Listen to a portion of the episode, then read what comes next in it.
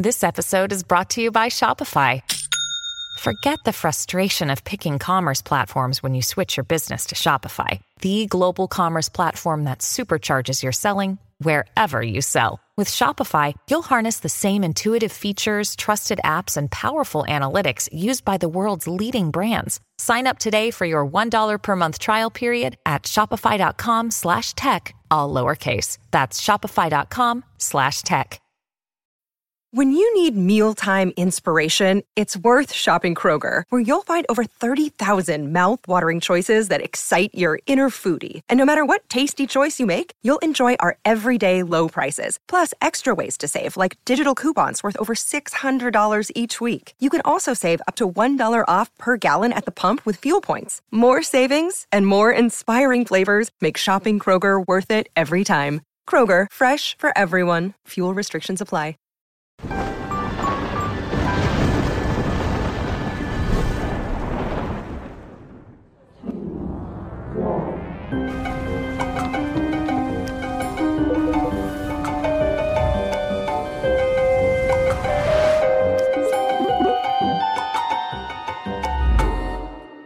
Salve, salve, amigos da ciência em todo mundo!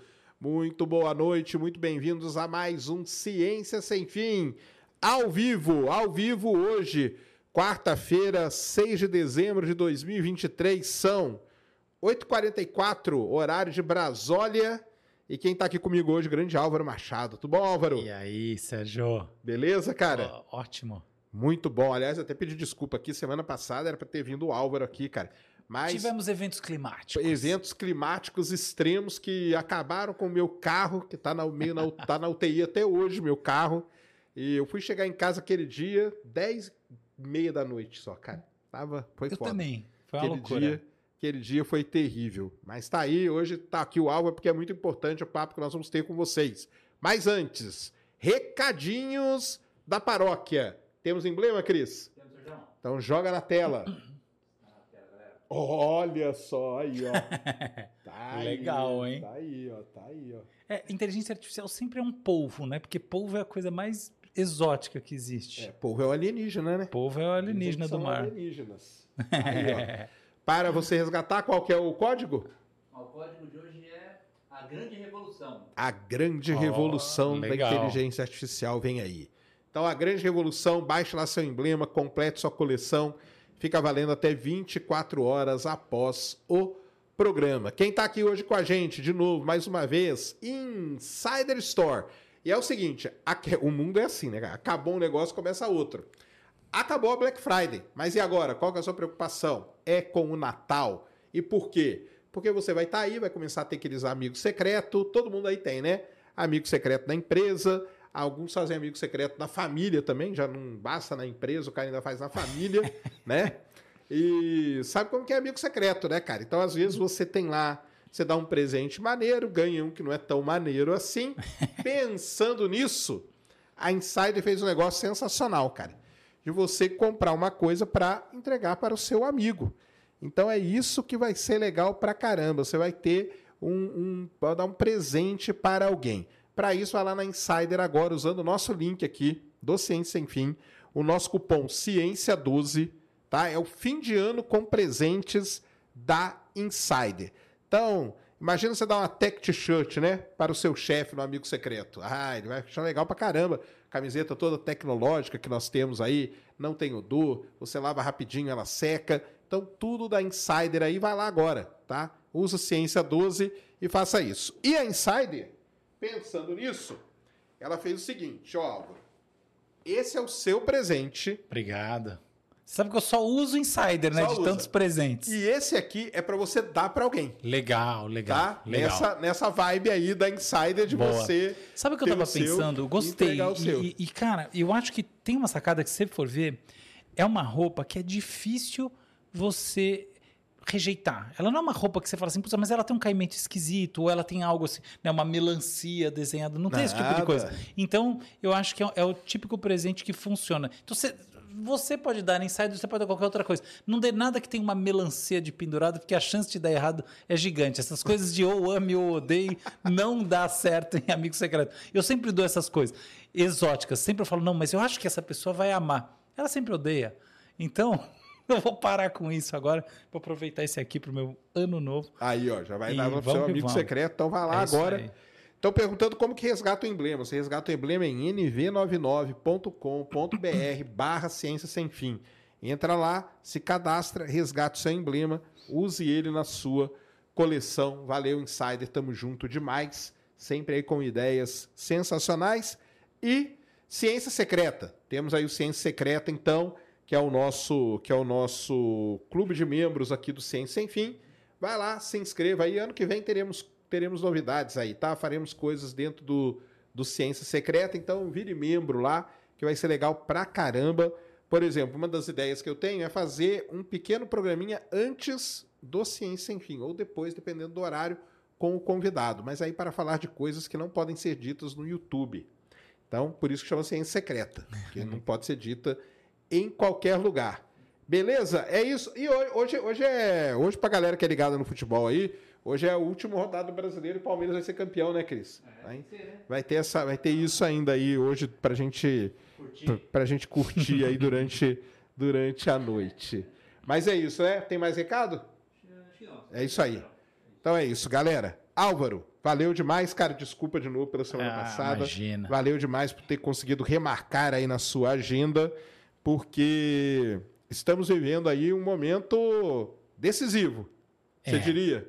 Eu- Eu diria que sim. Eu diria que, assim, decisivo a gente está vivendo sempre.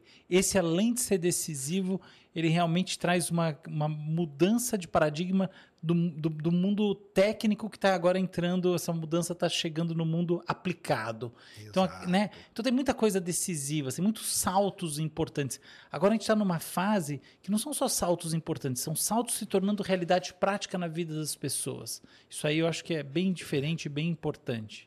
É, até para atualizar aqui para a galera, eu fiz um programa há duas semanas atrás com a galera do, da Alura, né? O pessoal lá do Hipster, do, do podcast, que é legal pra caramba, entendeu? Os meninos da Alura que eles têm. Ele, o, o negócio de inteligência artificial ficou tão assim que eles abriram um spin-off do podcast só pra falar de inteligência artificial. E naquele dia, o nosso grande amigo, quem dera que eu fosse amigo dele, o Sam Altman, estava vivendo aquele momento turbulento na sua vida, né? Então ele tinha sido demitido, né, pelo, pelo conselho, né, pelo board da OpenAI, né, que é a empresa que ele fundou lá no Vale do Silício. Só que aí passou um tempo ele voltou, né?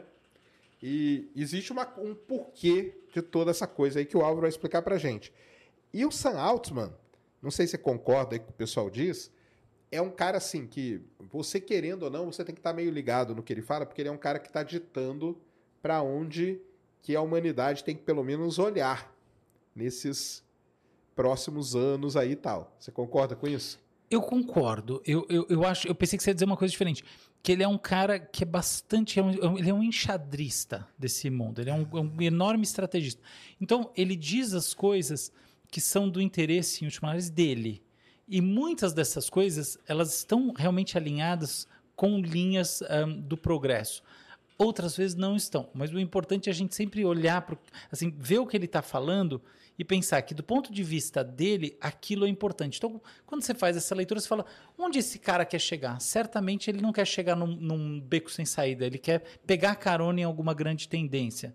Então, por exemplo, fora o lance da, da OpenAI, né, de toda a discussão sobre a comercialização de algoritmos cada vez mais avançados, existe o interesse dele no mundo dos microchips. Né? E, e esse interesse dele, no final das contas, diz bastante sobre o que está acontecendo nesse, nesse universo dos hardwares, que é um universo muito importante. Porque, no final das contas, a inteligência artificial tem que ser processada de alguma maneira. Então, quando o cara está querendo, por exemplo, uma, uma das linhas dele é do, do investimento em chips neuromórficos, tá? chips que lembram processamento computacional é, em neurônios biológicos. Tem um sentido nisso. Não é, não é qualquer besteira.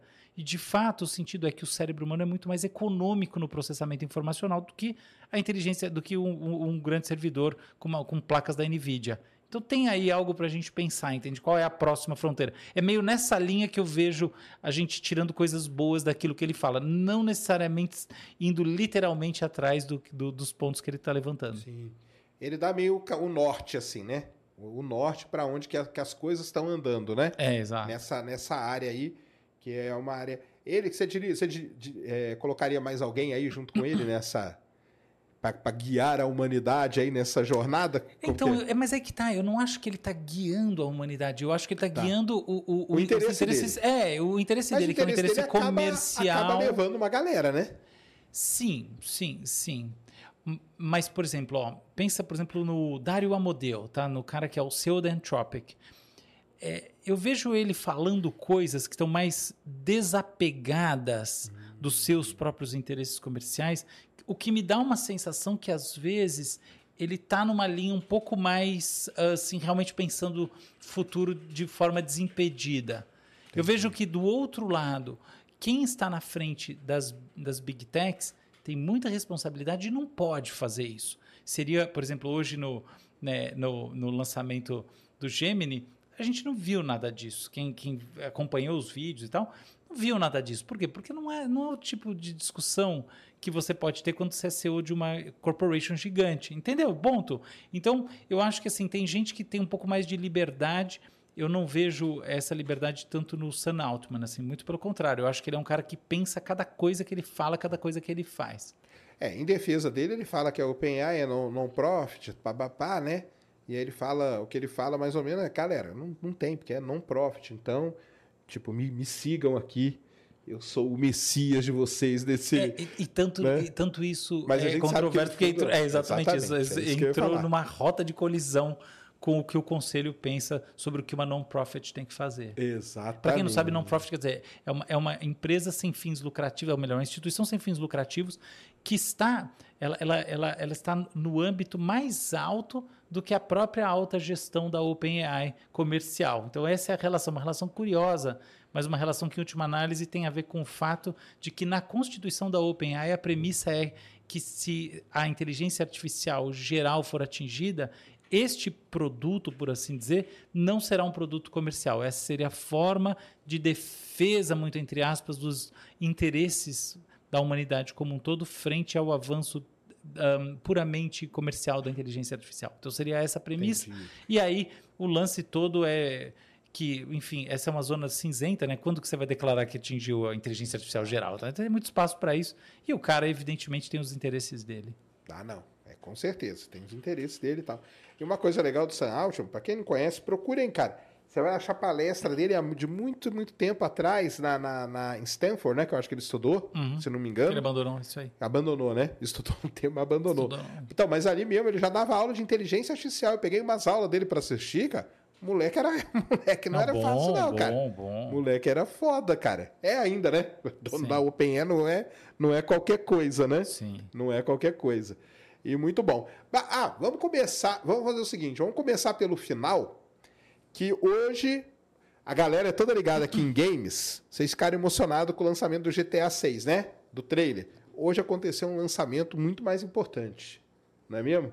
Que foi o quê? A Google lançou o Gemini. Isso aí. Boa. Coloca aí, ô Cris, o, o- a página ali do Olhar Digital. Aliás, até agradecer, o, o Álvaro veio de lá agora, né? Isso Tava aí, lá. o olhar digital tá, tá, tá, enfim, repercutindo bem essas coisas. Até quem quiser me assistir, sete e meia em geral de quarta-feira no Olhar Digital News.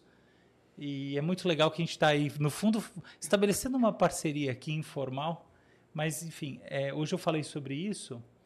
E o lance, eu, assim, eu não vou dizer que necessariamente é mais importante que GTA, porque GTA foi um, um, um, um- um game que movimentou um bilhão de dólares numa janela temporal muito curta. Então, a expectativa sobre o GTA 6 é assim, foi Claro. surreal, surreal. Mas, de fato, é um outro grande evento a nível global. Esse que aconteceu hoje e mais ainda o lançamento efetivo que vai se dar no começo do ano. Mas qual que é o ponto importante, né? Vamos lá. No meu entendimento, o, o- o X da questão é que a inteligência artificial ela é medida nas- no seu desempenho a partir de testes standard, testes padrão. E esses testes são como testes de QI, tá? Então é até curioso você pensar isso que uma máquina pode ter QI, mas tem. E no benchmark, no- na comparação do desempenho do, do chat do, do GPT-4 com o Gemini, Gemini foi melhor em quase tudo. Então, o interesse desse lance, desse lançamento, é que o benchmark é favorável ao Google. Agora, o benchmark foi publicado pelo Google, então, Mas aí grão de sal. Então, mas aí que eu ia falar com você, porque o, o Elon Musk publicou também que o Grok, né? Que é a dele, no benchmark foi melhor que a do, do, do GPT-4 também, ué. Então, só que aí é. só é só São Paulo, é só beta que tá usando e tal. É, não, e tem um lance, tem, tem em, em qual benchmark? No caso específico do Gemini, foi usado um conjunto de, de provas, que é como se fosse um- uma espécie de vestibular de todas as faculdades, tá? Então, tem coisas de direito, tem coisas de matemática, tem coisas de linguagem, tem um monte de coisa misturada, e, e- e chama MMS. MMS. E, e nesse teste, que é o teste, vamos dizer assim, benchmark mesmo, para o pensamento. Sabe aquela pessoa que tem uma cultura infinita e uma capacidade de raciocínio monstruosa e ela já passou pela faculdade e tal? Essa é uma pessoa que supostamente vai muito bem num teste como esse. Ela conhece várias áreas, ela tem um entendimento e uma capacidade de raciocínio e combi- de combinar ahm, conceitos e, e processos mentais que são originados em áreas distintas de maneira muito precisa. Então, esse é um teste legal para mostrar algo que lembra a inteligência fluida humana, tá? A gente tem, a gente pode dizer que a nossa inteligência tem pelo menos duas verticais, uma mais aplicada, que é dependente da modalidade. Então, por exemplo, a sua inteligência para dançar, ela tem a ver com, com consciência corporal, espacialização, etc. Ela está aplicada nisso. Ela não se reflete muito bem na sua inteligência para resolver problemas lógicos. Até tem alguma relação, curiosamente tem, mas ela é fraca essa relação. Agora, quando você vai para inteligência fluida, a gente está falando de, de, de competências que têm correlação muito forte. Então, é disso que a gente está falando. Então, o Gemini, a princípio, de acordo com esse benchmark que não foi usado pelo Elon Musk, ele tem aí essa, esse potencial maior. E o que assim me, me, me chama atenção é que o papo hoje em dia é o lançamento de inteligências artificiais com capacidade de é, buscar, ahn, encontrar recompensa, por assim dizer, encontrar o caminho que interessa. Nós vamos chegar nisso aí. É, Daqui a melhor do que, do, que, isso. do que as do passado. Elas, elas buscam rotas inteligentes e também, num certo sentido, que planejam. Então, é, ainda que o Google não tenha dito o que está por trás é, do Gemini, há essa hipótese de que o Gemini já traga alguns algoritmos novos que também lembram mais a forma humana de pensar. Eu acho que esse é o pulo do gato. E aí, o, o último ponto disso, que também me chama a atenção, é que o Gemini foi, foi lançado em três versões. Então, a versão média, por assim dizer, que chama Pro, vai ser a que vai é, equipar o BART. Então, o algoritmo comparável com o Chat GPT por aí vai, ser, vai ter uma performance parecida com o Chat GPT atual, o, o 3.5, de graça. Entendi. Ok. Agora, o que é super é um chamado Ultra, que a princípio tem esse desempenho e provavelmente vai ser acessível através da internet no endereço de uma página. Ok também. A parte que eu acho que merece atenção, ainda não- hoje eu falei dela, mas reitero aqui, eu não vi ninguém mais falando, é a parte mais simples, menor, o chamado Gemini Nano. Qual que é o negócio? Gemini Nano é pensado para rodar no device, é tipo edge computing, entendeu? É computação na ponta. E roda numa ponta pequenininha mesmo. Ele tem inclusive uma versão que é minúscula. Por que, que isso é importante? Porque esse algoritmo vai estar em todos os celulares do Google. Esse é o papo. Então, ah, eles vão enfiar isso aí na Alexa, cara. então isso que eu tô te falando, é, é que eu tô vendo. Eu Eu, tô é vendo que a revolução dos assistentes é, virtuais começando no começo do ano. Essa é a minha aposta. Porque esses assistentes. Imagina que você compra um celular essa- da. isso é uma coisa que todo mundo sempre falou, né? É. Tipo, a Alexa, ela não tem... Ela, ela é ela, desinteligente. não- ela é desinteligente. E É. então, acho E que os caras fizeram também. isso. Ele também. Isso é, então, enquanto a gente está discutindo só se é melhor do que o chat GPT, GPT-4 num benchmark super avançado, cara, tem uma coisa que eu acho que vai ter uma importância prática muito maior, que é que a gente vai sair da, da, da, da estupidez dos assistentes virtuais. Como, sabe, você compra, como o da Apple, você compra um celular que custa, sei lá, 15 mil reais e o assistente virtual é um lixo, para uns que vão realmente ser serem bons. E, e a Apple está investindo nisso, a Amazon está investindo nisso, todo mundo. Então, eu acho que o que vai mudar para o ano que vem é isso. Você pega qualquer devicezinho e ele vai ser tremendamente esperto. Vou dar um exemplo do que isso pode querer dizer na prática. Imagina você ter um relógio inteligente, tipo esses smartwatch da, da Apple, de qualquer um, que você efetivamente consegue usar para fazer todo tipo de tarefa para você. Você realmente vai precisar usar bem menos o celular. Então, por exemplo, você pode chegar e falar: Ó, oh, abre o WhatsApp e manda uma mensagem assim para fulano de tal. Blá, blá, blá, blá. Manda este áudio que eu vou te falar agora. Blá, blá, blá. E o negócio tchup, faz isso para você. Percebe? Isso muda a nossa experiência de uso de device. Então, eu estou vendo aí mudanças de grande potencial para o ano que vem inspiradas nesse tipo de coisa.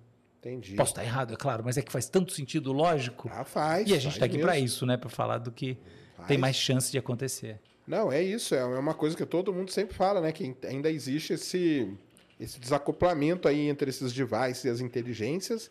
E vai ver que esse Gemini Nano veio para isso aí, né? Pra... Eu, eu acho. É, é, um mundo maluco em que um celular pode custar, sei lá, 10, 15 mil reais. Para você acessar o, o GPT-4 custa 20 dólares por mês. E as duas coisas estão completamente descasadas. Seu celular tem o pior assistente virtual do mundo. É. É um negócio. Isso vai, vai Isso tem que mudar, né? Mesmo. Não faz sentido. Vai dar uma mexida. E, mas eles lançaram hoje começa, o pessoal começa a usar quando? Já tá Só no começo do ano. Não. Só no começo do ano? É. Hoje foi um, um pré-lançamento. Hoje foi aquele momento assim, vamos criar um buzz porque a gente está comendo muita poeira. Essa é a Entendi. verdade. Não tem verdadeiro lançamento. E a gente tem que sempre ser céticos assim. Eu, eu, eu critiquei aqui, né, indiretamente Apple e Amazon. Então, vamos ser bem sérios. A gente tem que sempre ser céticos com o Google. Google tem um histórico de, de caos impressionante, né? Então lembra do Google Duplex que ia ligar nos restaurantes e agendar as lembro, coisas? Você lembra? Lembro. A gente agora que está vendo de fato algoritmos. Claro que não. Claro que não aconteceu. Queria conversar, é. né? Ele ia falar. Ah, não, tá lotado. Hum, tá lotado. É. Então vê que tá hora para mim. Agora que a gente está nesse momento, imagina esse 2018. Claro é. que não. Então, vamos ser bem sinceros que as coisas podem não se revelar assim tão brilhantes quanto no, no, na, na, demo, né? A, a, demo do Duplex foi incrível, num palco. Então, grão de sal total, porque o Google tem essa tradição, sim, de, de polir o cristal e depois não ser tudo isso. Entendi. Coisa que, por exemplo, a OpenAI nunca fez. Então, tem, tem uma coisa mais consistente, essa é a verdade. Sempre foi mais, não, é isso, é isso, não é, não é. O que, a propósito, ajudou a criar essa, essa reputação de empresa mais mais, mais, mais séria, né, nesse sentido. O Google é como. E, e, e, assim, do outro lado, no extremo, a gente tem qualquer coisa envolvendo o Elon Musk, que tem pelo menos 50% de chance de ser um caô total. é, é assim mas que funciona. Mas lançou o Cybertruck aí, ó, demorou para aparecer. É, então, mas Cybertruck é um bom exemplo. Lançou, só que não lançou na prática, lançou, porém não tem para entregar. É. É, é, isso depois de vários anos, é, enfim. A gente sabe como é que é. E, e eu diria assim, faz parte de uma construção. Claro. Então, assim, que eu não acho que é pura, não é hipocrisia. Faz parte, porque o público dessas empresas, o público mais fiel, sabe. Fandom, né? Fandom é. Sabe. É, sabe. Então é uma coisa de você estar tá nesse. de curtir essa espuma, curtir, uau, o Cybertruck. Né? Você viu o, o, o robô humanoide da, da Tesla, que ia, que ia ser incrível. E na primeira demo se mostrou assim absolutamente é, pífio de, de competência, ainda que um comentário, eu acho que aquele robô vai entregar muito mais do que parece. Quer que eu lance essa? Essa é uma tese. Vai, vai meu próximo artigo no domingo na Folha de São Paulo, não, é. não nesse, no outro, vai ser sobre, sobre robótica é, antropomórfica, tá? Robôs antropomórficos. E tem uma coisa que eu acho que. Eu não vi se alguém percebeu, mas eu acho que ninguém percebeu. E, mas ela é meio óbvia. É o seguinte: você vai ver um robô da Boston Dynamics dando uma pirueta. Você fala, cara, esse é o robô. Ele foi ele foi baseado em estudos da DARPA, entendeu? Que é tipo as, as, a, os, o PIB americano a favor da inteligência militar. Sabe uma coisa que é. Uhum. E aí tá lá aquela empresa que hoje pertence à Hyundai. Entende? Sabe um negócio que você fala assim: Meu, meu Deus do céu. Sabe a parte que ninguém se liga? Que essas piruetas e tudo isso esse tipo de coisa é programada. Sim. Eu não sei se, se, se o pessoal se liga. Que, que assim, então você programa o robô para fazer parkour. E é por isso que ele faz parkour. A grande diferença do robô da Tesla é que ele não é programado. Ele, ele tem. Ele toma é, as decisões, né? aprendizado de máquina total. Isso. Entende? Então, é, é- é outra, é outra história, é outro nível de tecnologia. O que significa que quando. Olha para mim a grande. Pedro, estou entregando tudo que eu vou botar no artigo, mas enfim. Uma, uma consequência disso importante. Quando o robô da Tesla avança, os carros autônomos da Tesla avançam juntos. Ah, sim. Entendeu? Enquanto quando avança o, o- o- qualquer tipo de robô como o Atlas da, da, da Boston Dynamics, nada mais avança junto. Então tem uma diferença. Então, esse robô da, da Tesla totalmente zoado, no fundo, no fundo, em termos de, de inteligência Tá de máquina, feito, na verdade, ele é ele tem uma, é, ele é super importante. Mas no momento, ele representa mais uma daquelas não entregas do Elon Musk. Tá tudo bem. Another day is here, and you're ready for it. What to wear? Check. Breakfast, lunch, and dinner? Check. Planning for what's next and how to save for it? That's where Bank of America can help.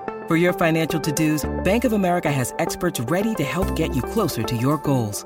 Get started at one of our local financial centers or 24-7 in our mobile banking app. Find a location near you at bankofamerica.com slash talk to us. What would you like the power to do? Mobile banking requires downloading the app and is only available for select devices. Message and data rates may apply. Bank of America and a member FDIC. Mas tem que fazer, tem que dar essa agitada no mundo aí dos negócios, não tem como, né?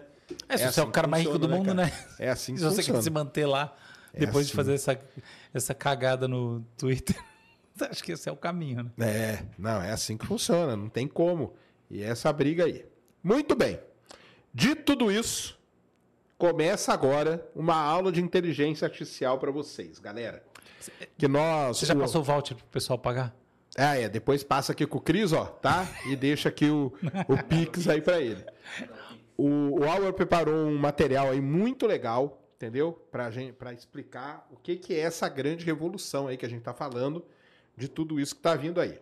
E antes, nós vamos falar algumas coisas pra vocês. Bem, primeira coisa, eu já falei aqui várias vezes, né? E o, por exemplo, o Nicoleles, ele não gosta desse termo, né? Inteligência artificial, né? Que ele fala que não é nem inteligente nem artificial. Porque o ser humano que está programando ali.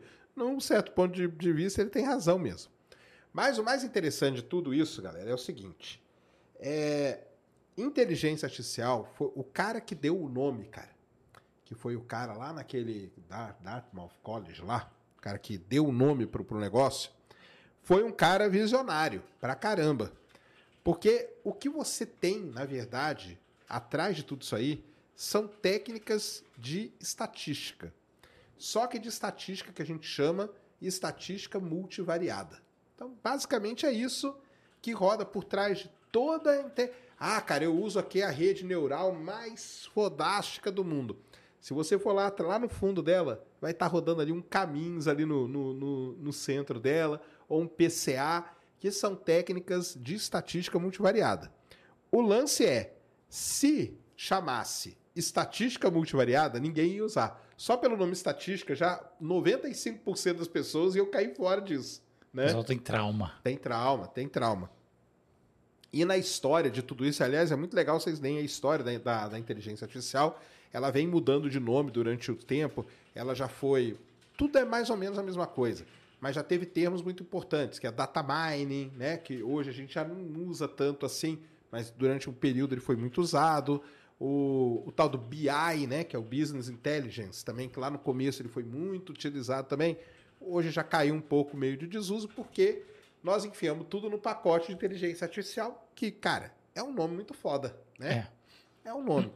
E o nome, ele manda muito nisso. Mas o, o- no fundo, o que você, o que, que você quer fazer com a inteligência artificial? Isso é um negócio interessante falar, porque às vezes a pessoa nem sabe para que, que ela tem que usar uma inteligência artificial, cara. Primeiro, que ela vai fazer muito melhor do que você trabalhos que exigem você, por exemplo, vou dar um exemplo que aconteceu comigo há muitos anos lá na Unicamp, cara. Chegou um cara para mim, o cara veio lá do Pantanal e ele trouxe para mim um mapa gigantesco, gigantesco, uma foto de satélite do Pantanal.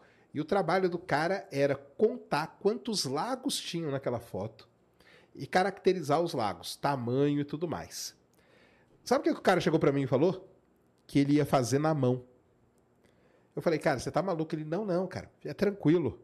Eu passo o final de semana sem dormir e vou contando lago por lago. O Pantanal tem centenas de milhares de lagos, cara. Eu falei, cara, você não vai. Na hora que você chegar no 30 aqui, você já não vai saber qual que você contou, você já vai estar com dor de cabeça, vai estar querendo rasgar esse mapa. A gente faz um programinha, ensino para a máquina o que é um lago e ela sai mapeando para mim o que é lago, cara. É isso. Na verdade, a inteligência artificial ela surge para resolver esse tipo de problema. Então você quer, pega lá o pessoal da medicina, você tem um monte de paciente lá, você quer classificar esses pacientes, quais que têm maior, maior risco de ter um, sei lá, um AVC, quais têm menores riscos de ter um AVC, qual tem maior risco de ter um ataque do coração. Só que para o ser humano ficar olhando aquele monte de número ali, ele não consegue a, o computador, os programas que a gente faz, eles conseguem encontrar nesse, nesse emaranhado de dado. Por isso que durante muito tempo chamou data mining, né? Que você está minerando o dado ali atrás de informação. Ou data science, que é colocar uma ciência em cima daquele emaranhado de coisa. A máquina, quando você ensina ela, ela consegue encontrar o que a gente chama de estruturas naquele dado. Então, um exemplo muito legal que o Nicoleles deu, por exemplo, que você deve saber até mais do que eu, o pessoal hoje mede a, o fundo do olho e por várias medidas de espessura da, da veia, é, pressão, sei lá, temperatura, coloração, pega lá várias variáveis e com isso o cara sabe, cara, esse cara aqui é melhor ele se cuidar, porque ele tem um risco maior de ter um ataque cardíaco, um monte de, um monte de doença lá que é relacionada. Uhum. Então é para isso, cara, que você usa inteligência artificial. Não é para ficar igual a gente colocando no chat GPT que se o Palmeiras tem mundial. isso é a parte de brincadeira. Mas o uso mesmo, o uso da, da inteligência artificial é muito sério. Então, áreas como medicina, hoje já usa pra caramba. É, astronomia, nem se fala, cara. Astronomia não seria nada se não fosse inteligência artificial. Poxa, eu quero classificar galáxia. Como que eu vou falar? Como que eu vou fazer? Ah, não, eu vou na mão. Cara, uma imagem hoje do James Webb tem 200 mil galáxias. Como você vai contar isso aí? Não tem como. Então, a minha área de petróleo, por exemplo, usa bastante. E aí, cara, é área bancária, logicamente. Os caras que faz day trade, tudo ali por trás são métodos estatísticos que estão que estão rodando. É isso, basicamente, né? Legal. Só pra gente começar o papo com a galera aí, Sim. tá? E aí, coloca aquela, aquelas imagens lá, o Cris, coloca a primeira lá Ah, tá, peraí. a imagenzinha lá. E aí, pessoal, ó, de um jeito bem simples, tá? Bem, eu tô dando uma introdução aqui, porque daqui a pouco o Álvaro vai vir com um negócio barra pesada. Não. Então prestem atenção. Então, os caras dividiram. Então, quando você, quando eu estou ensinando lá o exemplo meu do lago, quando eu estou ensinando para a máquina o que é um lago, eu estou fazendo o quê? Um negócio que é aprendizado de máquina. Só que em inglês tudo fica mais bonito, cara. Machine learning, ó que foda, cara, né? Então, existem essas técnicas de machine learning, que a gente divide elas basicamente em três grandes grupos, tá? Que são as não supervisionadas. O que quer dizer não supervisionada? Você não ensina para o computador nada. Você não fala para ele o que, que é um lago, ou o que, que é uma cratera, ou o que, que é mato, ou o que, que é o que, que é asfalto, nem nada. Você dá o dado para ele e ele consegue se resolver ali sem a supervisão humana. É isso que quer dizer ser não supervisionado. E aí tem várias aplicações, várias aplicações, tá? Então, por exemplo, você quer visualizar um grande conjunto de dados? Você usa uma não supervisionada, um PCA da vida, por exemplo, que é muito usado para esse, esse caso. Você quer pegar ali, olha lá, ó, segmentação de, de clientes, entendeu? Você faz um negócio ali não supervisionado, que aí tem vários nomezinhos que vão aparecendo, mas não vamos entrar nesse detalhe, que é análise de agrupamento, redução de dimensionalidade, essas coisas todas. Do outro lado, você tem a supervisionada, que aí é o que eu falei. Eu ensino para a máquina, ó, se você encontrar naquele meu mapão um negocinho assim, assado, isso é lago. Se você encontrar isso aqui, isso aqui é árvore. Se você encontrar isso aqui, isso aqui é cidade. Se você encontrar isso aqui é estrada. Então você dá para a máquina os labels, né, que a gente chama, né? O pessoal chama de labels. Você dá um dado para ela que você está falando o que é cada coisa e com base nisso que você informou, ela vai sair classificando tudo aquilo. Classificar. A palavra-chave em tudo isso, cara, é classificar. Ela vai lá, faz o trabalho dela, você olha e fala: hum, você foi bem, cara, mas aqui você. Isso aqui. Por que será que aqui você pensou que isso aqui era um lago? Aí você começa a dar uma, né, uma supervisionada na, na no, no trabalho da IA. Tem várias coisas que ele faz, várias e várias coisas, tá? Pode ser usado para muita coisa mesmo, como a outra também. E aí o pessoal vai querer, ah, qual que é melhor, qual é pior? Depende o objetivo que você quer com aquilo que você está trabalhando. Tem coisa que você usa supervisionada, vai bem, a não supervisionada vai bem, de, depende, cara, tá? Depende de tudo. E aí existe um outro tipo. Existe. Primeiro tem. Coloca a tabelinha lá, Cris, só para mostrar aquela tabela lá completa. Porque depois disso criaram uma chamada semi-supervisionada, que aí você dá um conjunto, mas você deixa uma, um grau de liberdade para a máquina encontrar estruturas que você não encontra. Então, no, no, meu exemplo lá do lago, vai ter o lago, mas pode ter do lado uma, sei lá, uma piscina. Qual é a diferença entre lago e piscina? Então, criaram uma semi-supervisionada, tá? que é essa aqui. O pessoal usa muito aqui, eles estão dando exemplo, para é, manipulação de áudio e vídeo. Você faz um negócio desse. Até ali, ó, até para mostrar para vocês, ó, é, ali, ó, data, pa, é, reconhecimento de padrão, que a gente usa muito a não supervisionada, tá? Você não precisa fazer. Muito bem. E aí, criaram, com o passar do tempo, um outro método de classificação, que é muito legal, que é chamado de aprendizado por reforço. Quem é pai aí vai saber muito bem o que é isso. Moleque, vai estudar e tirar uma nota boa. Se você tirar, você vai ganhar tal coisinha aqui. Opa! Então eu vou lá, me esforço, dou meu jeito, pego um livro, pego outro, pego exercício, pego lista tal. Fui bem, ganhei tal coisa. Ah, quer dizer que se eu fizer isso aqui desse jeito, eu ganho tal coisa? Vou continuar fazendo desse jeito para ganhar tal coisa. Basicamente é isso. Aonde que a gente usa muito o, o aprendizado por reforço, né? É rede social, né, cara? Rede social, basicamente, os algoritmos que rodam em rede social são de aprendizados por reforço. Qual que é o, o que que o, qual que é o, o, o, prêmio? O prêmio é que você ficou mais tempo ali. Pô, eu joguei ali pro cara, o Corinthians. Pô, o Corinthians, o Sérgio parou dois minutos, cara. Joguei o Palmeiras, ele parou só 10 segundos. Então, joga Corinthians para ele. Pá, pá, pá. Ó, tá indo bem, tá indo bem. Ih, cara, parece que ele cansou. Vamos dar uma testada? Joga tal coisa. Aí joga outra coisa. Então, os algoritmos meio de, de rede social eles trabalham por a nossa querido aqui aprendizado por reforço. E aí, para introduzir aqui, tá entendendo até aí, né? Dentro do aprendizado de reforço, existe uma técnica, tudo é técnica estatística, tá, pessoal? Eu gosto de deixar isso bem claro, pessoal, porque, por exemplo, muita gente fala que, ah, não, cara, a IA é uma grande caixa preta. Não é uma caixa preta, cara. A gente sabe o que está rolando ali dentro. Lógico que aí o Gemini ele faz uma coisinha ali diferente, o ChatGPT, o, a OpenAI faz outra, mas o, o, que lá no fundo, o que vai estar tá rodando, cara, são essas técnicas de estatística aí que são conhecidas há muito tempo, né, na verdade. E dentro do aprendizado por reforço, existe uma técnica muito famosa, que é aí que o Álvaro vai, vai entrar para explicar para vocês, chamada de Q-Learning, que é o Q-Learning que a gente chama, beleza? Que é uma, de novo, Olha, olha o nome, que learning, né? Aprendizado que. Aí os caras falam, cara, esse nome não vai dar certo. Como que nós vamos chamar isso? Que estrela, pô. Aí é foda, né?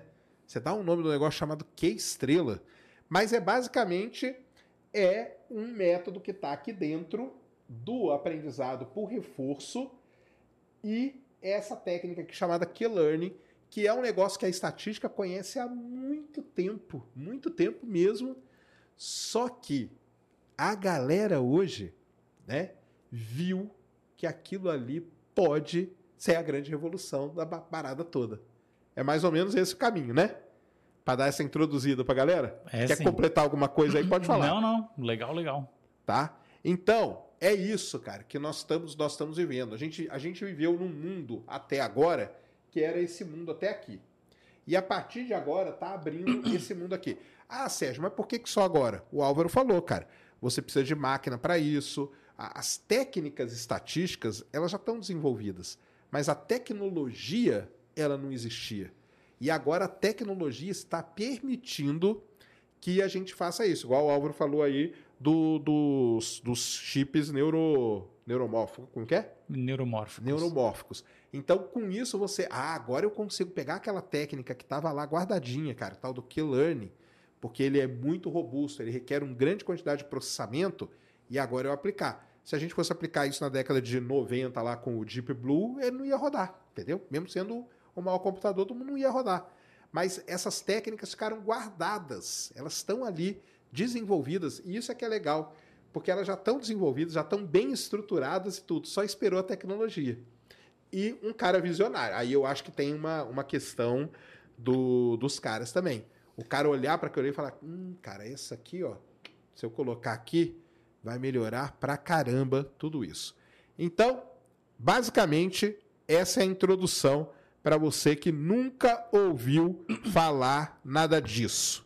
Beleza? Entenderam até aqui? Se tiver pergunta até esse ponto, mandem aí. Porque hoje aqui é aula aqui no Ciência Sem Fim, hein?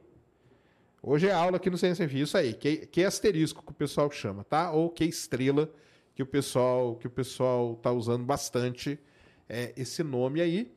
E que é, né, Álvaro? A, vamos dizer assim, no fundo, foi o motivo da demissão do, do Sanalfa. Isso é discutível, né? Isso a gente não tem toda certeza, não. Assim, tem gente, inclusive, no próprio board da OpenAI, dizendo que não tem nada a ver. O- então, não dá para afirmar. O que, o que parece claro é que há uma tendência à incorporação de aprendizado por reforçamento e search e busca nos algoritmos novos. Então, seja essa a razão para esse quiprocó todo ou não, fato é que é nessa direção que está soprando o vento. E que é o, o que me interessa, às vezes, às vezes abrindo parênteses, as pessoas perguntam, mas o que, que, é um futurista? Futurista é o sujeito que eh, tem uma consultoria, uma empresa, o que quer que seja, ou várias, é, onde as pessoas vão, elas pagam para entender para que lado está indo vento, para elas poderem tomar alguma atitude, né? Outras empresas e tal. Então, para mim, me interessa muito isso. Todas as empresas das, das quais eu sou sócio, em última análise, falam sobre esse assunto. Para que lado as coisas estão indo? Às vezes, como na locomotiva, a gente descobre isso usando pesquisas, às vezes, como na WeMind, a gente descobre isso desenvolvendo modelos é, hipotéticos e assim por diante. No caso, nesse caso, a gente está falando dessa segunda parte, e olhando do ponto de vista hipotético, as coisas se encaixam quando a gente assume isso. Por causa dos papers recentes que saíram, que dão, sabe, uma direção. Sempre sai algum estudo e depois sai a aplicação. Por causa das falas públicas que estão acontecendo, os investimentos. é, você tem algumas pessoas que soltam informações sempre. Tem um cara que usa um, um pseudônimo James Apple na. Na- entendeu? Que solta um monte de coisa sobre a OpenAI. Já acertou coisas, então sempre tem essa dúvida até que ponto esse é um, um insider mesmo que sabe as coisas, que pode ser verdade. Então, juntando tudo, parece que um dos lados para o qual o vento sopra é esse aí sim. E o seu trabalho, na verdade, é esse, né? Tá, É, tá um dos, ligado pra para onde que tá indo as coisas. Então, É, do ponto de vista empresarial, sim. Do ponto de vista Sim. acadêmico, não necessariamente, né? Como professor, cientista, neurocientista, aí não necessariamente. Aí, às vezes, desenvolver uma coisa, né? Você tem uma linha de pesquisa que durante anos está ganhando forma para chegar em algo ali, também conta e às vezes conta até mais. Mas, de fato, do ponto de vista, né, né, nessa outra faceta do minha relação com o mercado e tal, com certeza é. Esse é o negócio. Saber para que lado. E também da comunicação. Eu sou o cara que eh, me dedico a isso, a entender para que lado a gente vai. Exato. O Caio falou assim: como que gosta de estudar isso? Sabe? Cara, isso aí é o futuro. Nem é o futuro, cara, é o presente, entendeu? Então. É, eu acho que essas- esse é o lance mais quente que existe na atualidade. Tanto que eu não consigo dar conta de nem um décimo da demanda, talvez nenhum. Isso não é uma coisa é sério? Talvez nem um centésimo da demanda.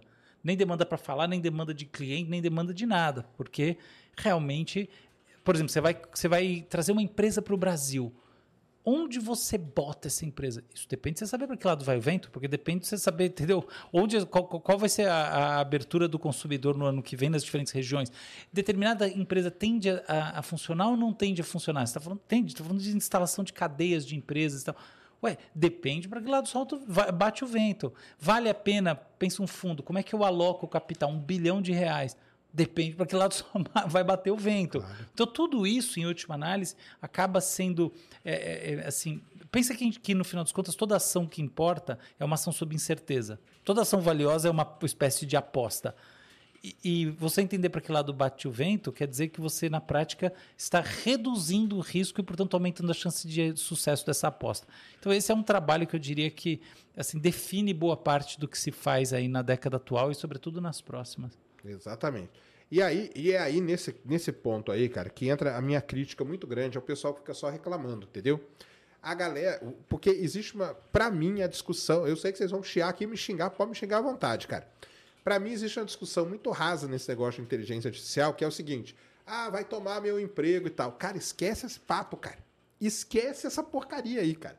Seu emprego vai ser tomado ou hoje ou amanhã de qualquer jeito, entendeu? Posso fazer uma parte? Vai lá. É, eu, eu, eu diria assim, eu, eu entendo você e eu, eu sei o que você quis dizer, eu concordo.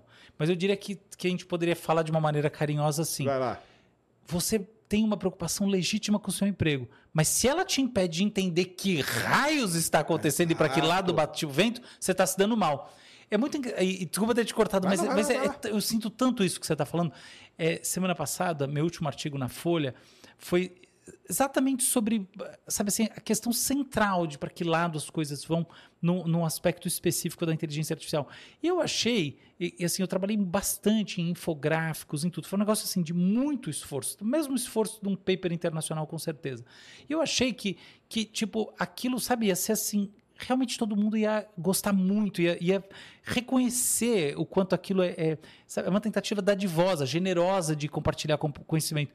E a maior parte, de fato, reagiu assim. Mas tem gente que fica assim, putaça, assim, sabe? Tipo, porque, tipo, se você está falando de alguma coisa, significa que você está endossando. Então você é o cara que está dizendo que, que eh, tá tudo bem, que a gente vai ser atropelado pelas máquinas. Mas eu não tô nem discutindo isso, eu nem acho isso. Pelo contrário, a gente teve aquele dia o programa que a gente discutiu o PL da inteligência artificial. Quem quiser pode ver, eu acho o contrário disso. Exato. Mas é que eu acho que se a gente não discutir com um pouco de calma do que, o, qual que é o objeto da questão, para que lá aí, a gente ficar só no pânico, aí que a gente vai pro beleléu. Então é simples assim. É isso mesmo. Concordo aí 100% com o que o, que o Álvaro falou. Tira esse pânico aí, cara. Vai estudar, vai se inteirar do que está acontecendo. Pois bem, então chegamos ali no Q-Learning. Agora abre lá o seu documento, né? Pode ser. Então, abre aí. Ou se você tiver mais alguma coisa para completar aí, Não, pode falar, não, cara. não, Manda não. bala. Não, Tá. não. Ó, eu botei aqui esse. Eu queria começar fazendo meus agradecimentos aqui. Então, é, essa, essa foi uma imagem gerada aí pelo, pelo, pelo pessoal da locomotiva. Achei muito bonita, criada assim com, com inteligência artificial. É uma imagem que tem um que no ar, né? Tem, tem um que não, ela é bem no ar. É bem. E ela tem essa coisa né, do século XIX, de uma. Né, e ai, robô. Chegando ao robô lá no então final. eu ó. acho, achei que ficou bem bonito. Gostei mesmo. mesmo dessa daí. Esse é meu site. Então. Legal. Aí, ó, para quem quiser saber lá, alvaromachadodias.com.br. É, não tem nada para vender no site, não. Não tem curso lá. Então quem quiser curso, esquece. Beleza. Mas Curso quem- vai lá no Space Today, que eu tenho É isso curso aí, você vai assistir. Assista os cursos do Sérgio. Se você quiser ler meus artigos, qualquer outra coisa, pode Tá ir no meu lá, site. né? que- é, tudo não tá, mas uma boa parte tá lá. Então vamos embora. Vamos começar aí. Primeiro, que, explicar pra galera. Acho que pode, pode ir. Pode não, porque eu ia pedir já você começar a explicar o que que é AGI. Ah, Pra galera começar já a a pegar. Beleza, desculpe. Tá, inte- AGI é Inteligência Artificial Geral. Qual que é a tese? A tese é que a inteligência artificial está evoluindo e ela está cada vez mais sendo capaz de realizar múltiplas tarefas. Um algoritmo ou uma família, quer dizer, um conjunto empacotadinho num único software. A tese é que, num determinado momento, todas as tarefas é, que hoje em dia são feitas por diferentes algoritmos e todas as tarefas humanas vão ser realizadas por um único software, um conjunto de softwares, uma família de softwares, como quiser chamar, por uma estrutura computacional. Essa seria a inteligência artificial geral, Artificial General Intelligence, é isso que quer dizer AGI. E, e por que, que isso é importante? Porque, afinal de contas, a gente fala, tá bom, mas eu posso ter várias inteligências artificiais, o software faz isso, o outro faz aquilo, eu estou muito bem, obrigado, e, e no fundo dá na mesma. Não, não dá. Porque o grande lance é que quando a gente combina ações, a gente gera resultados de maior sofisticação, de maior aco- acoplamento informacional com o mundo. Então, eu vou dar um exemplo. Imagina que eu sou muito bom, eu tenho um software aqui que é muito bom de escrever contratos, chamado ChatGPT. Eu tenho softwares bons de negociação. Tem vários, de, baseado na teoria dos jogos, que fazem de- dão direcionamentos decisórios, chamam Decision Support Systems. Eu posso usar um software de negociação para tomar uma decisão e aí depois, poxa, fechamos o negócio, o chat GPT escreve o contrato e uau, as coisas avançam. Mas, se um software é capaz de juntar essas duas coisas, negociar e escrever o contrato, ele consegue fazer muito mais negociações e negócios, mas é, é na escala dos milhões. E, e, sobretudo porque os softwares vão negociar entre si. Então, subitamente, o mundo mudou meramente porque duas competências que já existem foram integradas numa única ação. Esse é o papo, por exemplo, da gente andar e falar. Porque se a gente não andasse e falasse ao mesmo tempo, a gente não tinha construído uma sociedade, né? Como a gente ia construir Exatamente. parado no mesmo A lugar? gente tem que ficar parado falando. Aí anda, fica, fica quieto, né? Entendeu? Então, como, obviamente, né, toda, todo o trabalho de transformação do mundo envolve troca de informação estratégica e transformação do mundo em tempo real. Então, é muito importante esse lance de juntar as coisas. E aí, com essas junções vão gerando resultados sinérgicos, uns em cima dos outros. Então, você vai acoplando a né, informação em nível cada vez mais alto. E a ideia é que a inteligência artificial geral, que é esse paradigma em que todas as tarefas humanas, e essas como compressão de vídeo, etc., que já são feitas por máquinas, são concentradas, gere naturalmente uma passagem para um próximo estágio, que é o estágio da superinteligência. Porque o que eu descrevi agora é todas as atividades sendo feitas por um algoritmo. Não quer dizer que elas vão ser feitas de maneira melhor do que um expert humano. Não quer dizer que eu vou ter o Guimarães Rosa computacional escrevendo o texto. Não. Eu tenho um algoritmo que escreve texto, romances, o tipo de texto que você quiser. Ele também consegue planejar um almoço, ele também consegue dirigir um carro, ele consegue fazer outra coisa. E se ele tem uma estrutura robótica, ele basicamente também faz um trabalho. Mas ele não necessariamente é melhor. Agora, a tendência é que essas sinergias criem esses, esses andaimes de evolução e aí um caminho para ASI, que é a tal da superinteligência. Superinteligência é um conceito teórico, talvez nunca aconteça, nunca venha acontecer. E eu digo mais, na minha visão, antes de surgir qualquer superinteligência, a gente vai ter um debate regulatório muito forte. E talvez a gente decida manter isso em nível experimental, nunca fazer. Isso é uma coisa distante no tempo, tá? Eu não, eu não acho que. Assim, é otimismo imaginar estar vivo para ver a superinteligência. Então, eu não estou nem um pouco preocupado com isso. Mas, i- inteligência artificial geral, essa está sendo prevista por grandes futuristas sérios para a década atual. O que eu acho otimismo, tá? Década atual, obviamente, quer dizer para o fim da década atual. É. Eu acho isso otimismo, mas eu não duvido que na próxima ela chegue. Eu tô com, com, com essa. A minha projeção sempre foi 2040. Da 15 anos ela é 2040. Talvez ela tenha regredido um pouquinho, porque as coisas estão indo muito rápido. Mas tem o outro lado é que os anos estão se passando. Estão passando também, tempo tá passando. Então, então, quando a gente pensa que alguma coisa como essas pode acontecer em, vamos dizer, 2038, significa que em 2032 a gente já está quase lá. Então, ou seja, em 2025 já vai ter assim uma transformação gigante, como toda mudança tecnológica, mudança societária. Então, na prática, a gente está caminhando rapidamente para a integração de várias inteligências artificiais, produzindo resultados que não são a soma das partes. Eles são muito mais poderosos que as somas e essa é a verdadeira mensagem. Boa. Muito bom. Vamos lá, Cris. Então aqui são algumas coisas que eu tô, Folha de São Paulo, CBN, Olhar Digital. Ah, eu queria agradecer a MIT Tech Review. Depois a gente vai botar uns- umas coisas daqui do programa de hoje. Legal. Lá vem fazer uma parceria. O André Miceli é parceiraço, agora eu sou Legal. sócio lá da Legal, MIT Tech Review. Legal demais. Então, vamos embora. Tá bom. Aqui eu quero explicar, pra- antes de mais nada, como é que funciona o chat GPT. A gente já falou disso, mas eu, eu nunca trouxe uma explicação, eu também nunca vi uma explicação direta de fato do que rola debaixo do capô no Brasil. Então, vamos lá. É, é, é muito simples. Imagina que o algoritmo está criando uma frase. Então ele vai responder para você. Você, você faz uma, você tem uma demanda que você põe no prompt e ele vai te produzir o resultado. Olha só que interessante. O a gente está acostumado a pensar assim. Eu vou abrir um parênteses, mas imagina que nós queremos programar alguma coisa. Você quer programar um software. Então você tem a instrução humana e aí você tem a programação e o resultado. No mundo da inteligência artificial generativa, a gente tem que pensar de uma maneira um pouco diferente. O seu texto é a programação. Olha que curioso. Então você programou ele. Quando você fala assim, escreva um texto à moda de Camões sobre é, carros. Você está programando isso com linguagem natural. E aí ele vai fazer, ele vai executar essa programação.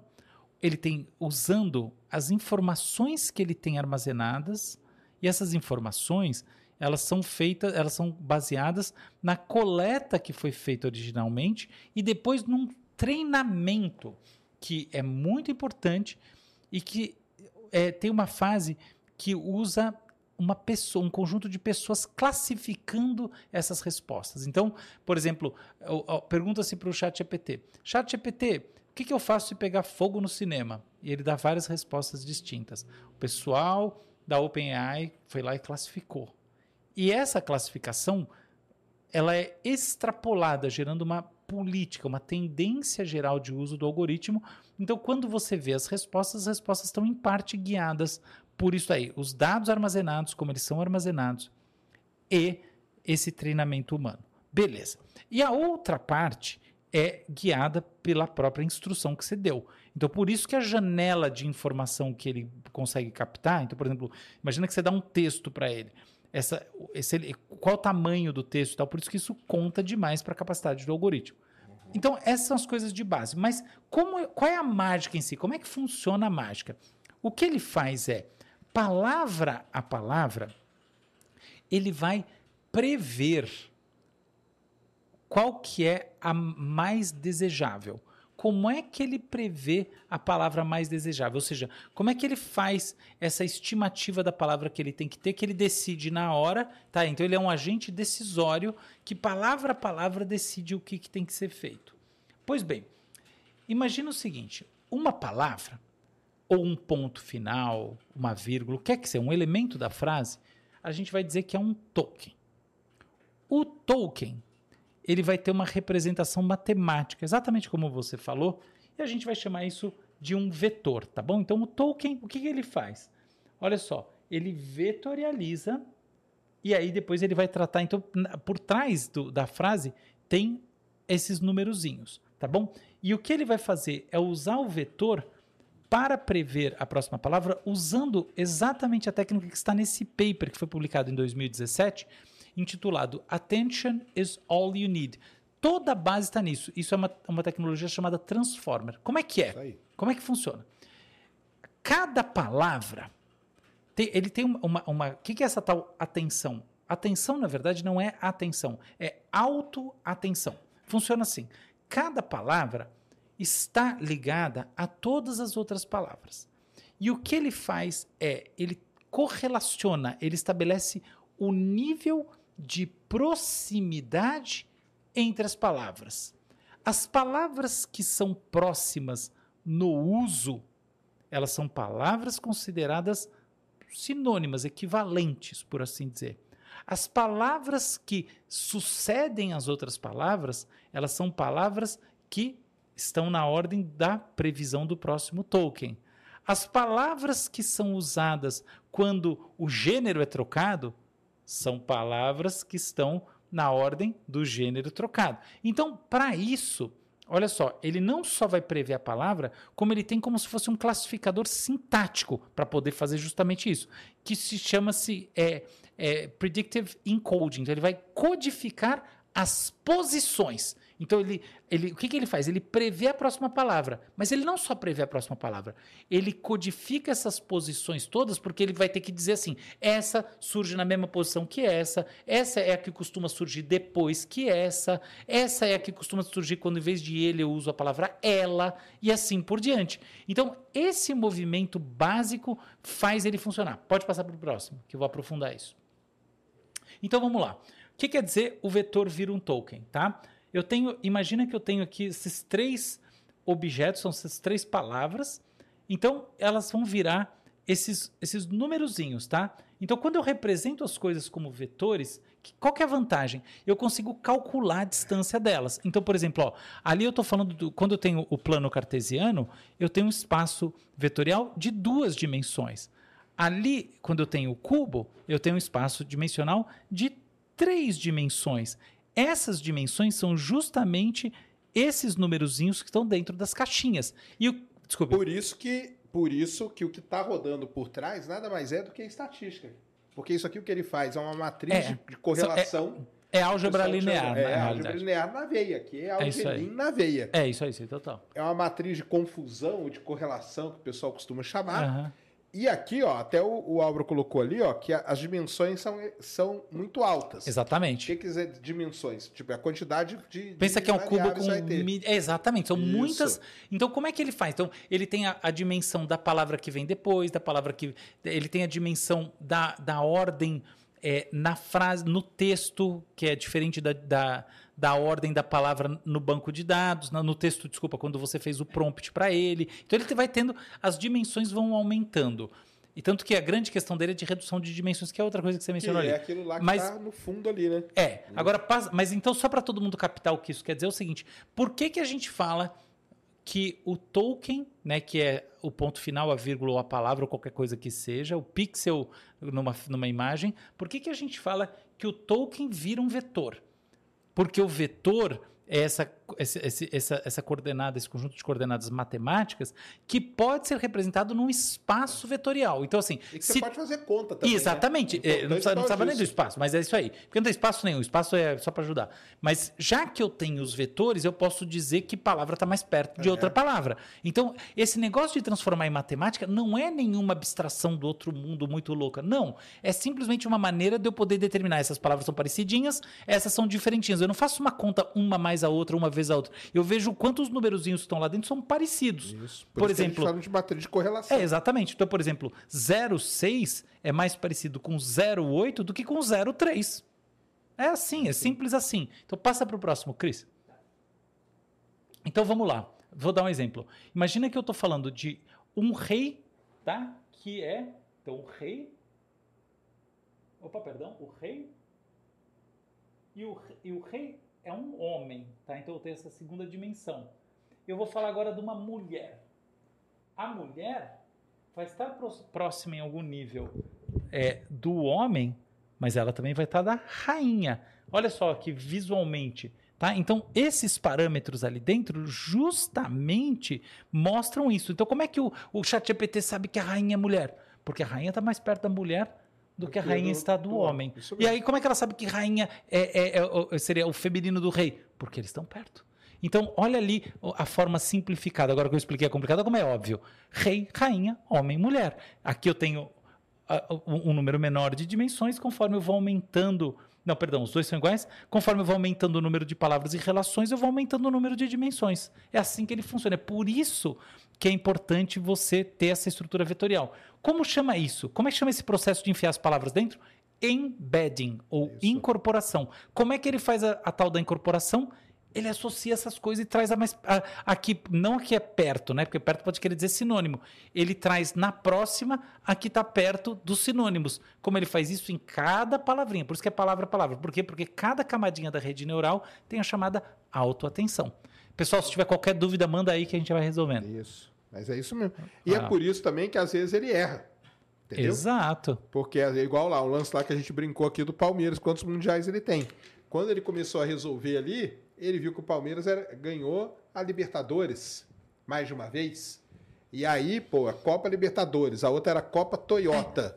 E aí ele foi e ele pensou que era nessa nesse nesse jogo de proximidades aí de correlações, ele pensou que era a mesma coisa e ele soltou aquilo lá. E é por isso que ele alucina, por exemplo, no mesmo sentido. Isso aí é uma alucinação, mas é por, é por isso que alucinações que eu venho falando, eu já falei aqui com você no seu programa e outros, alucinações não são corrigíveis. Então, assim, o futuro da inteligência artificial é ChatGPT. Nem a pau, eu já falei. O ChatGPT e Gemini, todos eles, eles vão para o lixo e vai surgir uma nova geração que não vai ser estruturada assim. Porque quando você lê os papers e entende a matemática que parece que é a coisa mais complexa do mundo, não é. É, é- é tudo muito criativo, assim, a beleza está na genialidade da sacada, então é- não é difícil de entender. Quando você entende, você vê que é insolúvel o problema. Porque ele está associando assim, ele não tem uma regra semântica como um ser humano que, que, vai falar assim. Por exemplo, como é que eu implemento uma regra lá dentro dizendo, ó, agora você não pode falar coisas que não batem com o mundo lá fora? Não faz sentido, ó, como é que ele faz as coisas? Não tem um lugar para enfiar essa regra. Não cabe lá dentro do programa. Então, bom, podemos seguir. O que não quer dizer que ele não seja interessante. Então, olha só, eu vou novamente trazer isso aqui agora de uma maneira ainda mais mastigada, tá? Então, ó, imagine, essa tabela tá- está representando a mesma coisa que o espaço vetorial. Eu quero saber quais são as relações de proximidade para construir uma frase. Então, homem, qual é a relação com feminilidade? Zero. Com jovem, zero. Com realeza, zero. Mulher com feminilidade, opa, tem. Forte, um. E aí a gente vai. Vamos para rainha. Rainha com feminilidade, um, com certeza. Com jovem, zero, porque quem tem com, com jovem é princesa. E com realeza, um. Essas tabelas são a mesma coisa que aquelas relações visuais. É isso que faz ele construir discurso consistente. Então, relações são aplicadas em cada nova frase em construção. E aí, com base nisso, que raios faz o chat GPT? Agora eu vou mostrar de uma maneira que vai cair a ficha totalmente. Imagina que eu estou construindo a frase toda. Ele quebra a frase, por isso que ele precisa das posições. E ele vai reconstruindo as frases, como eu te falei. Primeiro ele monta, ele tem as palavrinhas que se associam, e depois ele tem esse positional, que é pós-positional, embedding, que é onde ele enfia cada coisa, que é como se ele entendesse as estruturas é construído sintáticas. uma frase, E né? aí ele joga as palavras, ele joga a sintaxe e plum, vira a frase. é só isso. É isso mesmo. Quer dizer, tá bom, é só isso. É, É, não, é porque quando você É olha muito legal, porque é depois muito você faz genial. isso processado. a- é, é, não, é genial, é genial. Não é, não é só isso. Mas não é nada do outro mundo. Sim. Cris, Na verdade, ele trabalha com vetor, depois ele cria uma matriz ali, e aí com aquela matriz é que ele vai fazendo as operações. Pode passar. Aprenda Então- a álgebra linear, viu, galera? É isso aí. Então, é, é, olha só, então eu vou para o infográfico. Grandes modelos de linguagem. Então, que raios eles fazem? Eles, primeiro, têm um pré-treinamento, que é onde você seleciona, você armazena o dado e seleciona o que interessa ou não, as políticas de uso. Aí ele vai pegar todos os dados deles, viram sempre essas coordenadas numéricas, como a gente mostrou ali. Aí ele vai enfiar esse negócio dentro das frases de acordo com essa relaçãozinha matemática entre elas, o quanto elas parecem. Aí ele vai aprender com isso conforme ele, ele vai sendo usado, retreinado, ele transfere esse aprendizado para essas novas camadas de atenção, que quer dizer, quando né, o, o ChatGPT já foi retreinado várias vezes. Toda vez que você que ele é retreinado, ele usa aquele dado do retreinamento para refinar a relação entre as palavras, de fato. Então a, a atenção dele melhora. Né? O que quer dizer que cada palavrinha está correlacionada de uma maneira que para nós é mais relevante com a, com, a, com- a próxima palavrinha. E assim ele vai girando e por isso que ele precisa ser retreinado. Então, o que, que no final das contas são Large Language Models ou LLMs, que são esses grandes algoritmos de linguagem como o ChatGPT, Bard e o da Anthropic? São softwares que constroem sentenças e textos em função do contexto, tal contexto de palavras, que emula uma lógica nos conteúdos usados para treiná-los e no seu refinamento, como eu falei. Essa lógica envolve as relações de proximidade entre as palavrinhas. E eles processam isso com esses tais, esses tais embeddings, que é in- é a incorporação, que por sua vez é dada pela proximidade associativa das palavras no seu conjunto de treinamento. Como é que é essa arquitetura? Ele tem duas coisas: o contexto da frase e essas lógicas de utilização, que, que é o quê? A álgebra linear. Isso aí. Próxima. Façam. Fiz três Tá. álgebra linear na minha vida. Então, aí eu vou fazer uma pergunta com base nisso para o pessoal que está assistindo a gente. Mas no final das contas, então isso significa que ele tem compreensão ou não tem compreensão? Ele tem uma semântica? Ele saca as coisas? Enquanto você pensa em casa, eu vou dizer uma coisa para você, Sérgio. Uma das melhores definições para mim do que é o ChatGPT é, é o papagaio estocástico.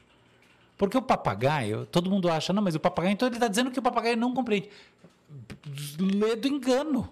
Papagaio é inteligentíssimo. Papagaio não tem a menor ideia das palavras, mas o papagaio é aquele. Né, assim, por exemplo, tem um papagaio de uma senhora que eu conheço, que você toca na casa dela E, e- e- e- e ele fala assim: a Beth saiu.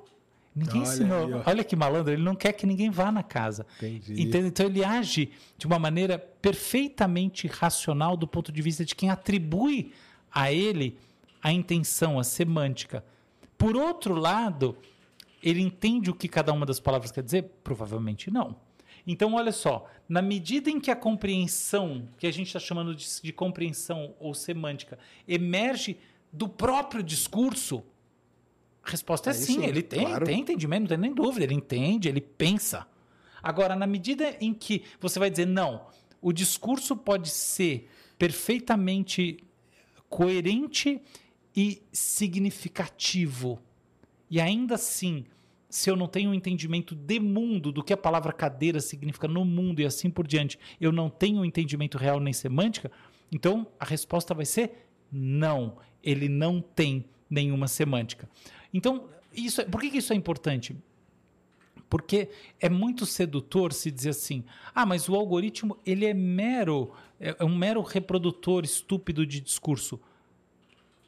Verdade? Só que você pode também assumir que, os, que a sua capacidade linguística também, em última análise, é uma capacidade que se constrói do próprio discurso. E assim, em alguns níveis, você é tão estúpido quanto ele. Vou dar um exemplo. A gente é capaz de falar de coisas que não tem nenhuma forma de representação. Então, ó, o vazio no espaço, a, a relação do espaço-tempo com a, a realidade quântica. Aliás, você viu que saiu um, um- paper na. Na verdade, um conjunto de papers, um, um na Nature e tal, que su- supostamente. É, né, conseguiram, né? É, supostamente está integrando aí. É, quântica com a relatividade, É, gravidade. é, supostamente é a, é a versão que funciona da gravidade quântica que todo mundo sonhou. Mas, enfim, também não li os papers e só deu uma semana para ler, que é muito complexo. Ah, é. Mas, enfim, de qualquer maneira, então não é tão simples, porque é lógico que ele não tem nenhuma compreensão de mundo, não tem mesmo. Mora numa nuvem, você desliga o botão, acabou. Mas, por outro lado, é, boa parte das nossas associações mentais também não fazem referência nenhuma ao mundo lá fora. Então, esse contraponto é um contraponto interessante, não porque ele diz alguma coisa sobre o algoritmo, mas ele diz bastante sobre a nossa presunção de sermos sempre é, esses seres que fazem referência ao mundo quando construímos discurso. Não é verdade.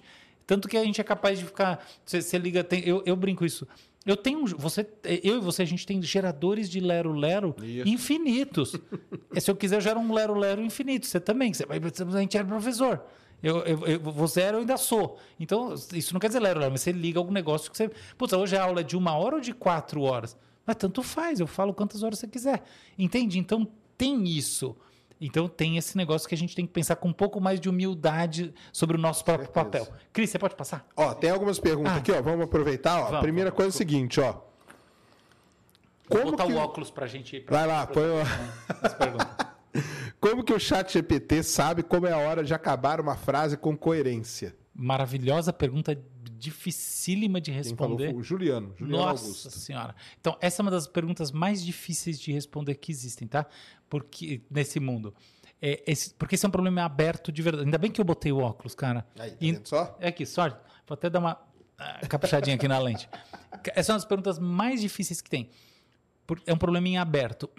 Olha só, uma das, das, das, das, das explicações, uma, uma das variáveis é o treinamento que é dado, tá? Justamente quando você faz esse reinforcement learning with human feedback, que é esse treinamento humano, você seleciona que tamanho de discurso você quer. Agora, de antemão, ele tem tamanhos discursivos próprios. Como é que esses tamanhos discursivos são determinados? Essa é a primeira camada. A segunda camada é que as perguntas em si, elas são associadas a outras perguntas no seu conjunto de treinamento. E as perguntas que são associadas têm as suas respostas. E as respostas têm os seus tamanhos. Então a média dos tamanhos também É uma correlação é, também, é, né? também influencia. Então, existe uma uma correlação entre a resposta, é, é, entre o tamanho da resposta que ele dá e o tamanho da, da, da resposta que você, é, é, enfim, perdão, você que ele armazena no banco. Mas não é só isso. Isso aí é a parte fácil e óbvia. Não é. Não é mesmo. Então, por exemplo, tem um paper que eu li que eu achei bem legal, que, que é justamente sobre um negócio chamado. Que é, que é sobre um negócio chamado Three of Thought, sabe isso? Árvore do pensamento, que é uma coisa que está muito famosa nessa. Né? É uma coisa que está. Não é só famosa, está na fronteira da- dos, dos grandes modelos de linguagem. E um dos e basicamente é o seguinte: é, o, o- o algoritmo linguístico ele estrutura proposições, assim, ele é proposicional. E a, a sua evolução é a evolução da relação entre essas proposições, como se você se posicionou em coding, mais sofisticado do ponto de vista da construção do discurso total, tá? No fundo é isso. E aí, qual que é o papo? Tá? Mas só para chegar aterrizar no nosso negócio. Em grande medida, o tamanho da resposta vai ser também uma função da árvore que não existe como árvore, mas enfim, que parece uma árvore, dessa estrutura que satisfaz o problema. Isso que é louco, porque parece, nesse sentido, que ele tem algum tipo de habilidade semântica. Então, por exemplo, se ele faz, se você faz uma pergunta que pode ser resolvida numa palavra, ele vai te dar uma palavra. Se a sua pergunta exige muito mais explicação, ele vai fazer uma resposta maior. Então, quer dizer, não é só o treinamento e tal. Existe uma questão do quanto o dep- eh, existe uma questão do depara mesmo que ele faz. Sim. Então, e isso daí é algo que mostra, de novo, que no nível eh, dessa sintaxe as coisas se resolvem, né? no nível meramente discursivo da superfície, tal como se elas tivessem semântica, que lembra bastante o que o, o, o, o Wittgenstein falava lá no, na- no Tratado Lógicos Filosóficos, que é que o pensamento é uma forma de linguagem. Então, tudo, no final das contas, é linguagem. Então, a gente que tem uma ilusão de uma semântica que faz referência ao mundo, lá, ao mundo real, entendeu? Que, que, que a propósito ele mesmo depois é, botou em xeque, muita gente não concorda, mas sem dúvida é uma teoria linguística poderosa. Fecha parênteses, só para dizer que é assim que ele acaba. Ele não acaba, ele acaba pela. Vou, vou te amarrar. Ele acaba por um treinamento humano que deu esse direcionamento lá dentro dos laboratórios da OpenAI e dos concorrentes. Dois, pelo tamanho médio das respostas no conjunto de treinamento a perguntas parecidas. E três, pela satisfação da pergunta do QED dele, o que é, o que é realmente fantástico. Isso aí. É, o Gabriel perguntou aqui, ó, Álvaro, qual é a parte mais misteriosa sobre o funcionamento do chat GPT para você?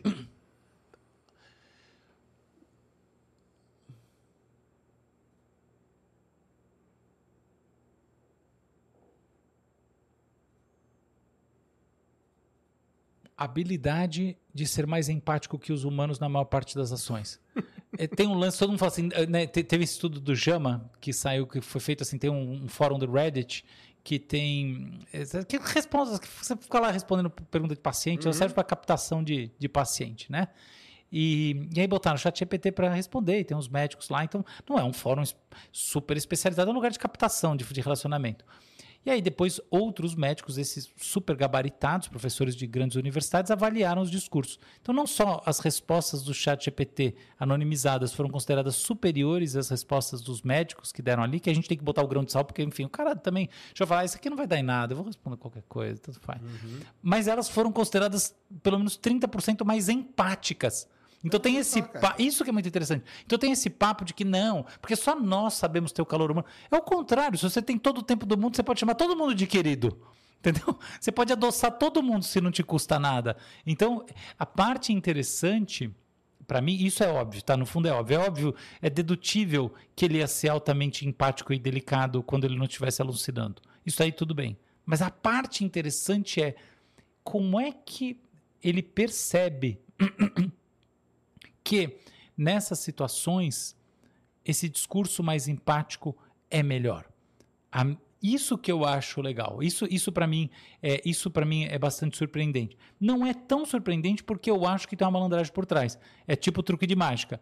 Eu acho que lá nos laboratórios da OpenAI eles pensaram, vamos fazer uns ele dá respostas bem fofinhas em questões de medicina, psicologia, de saúde mental, onde tiver fragilidade humana, ele tem que ser um Entendi. doce.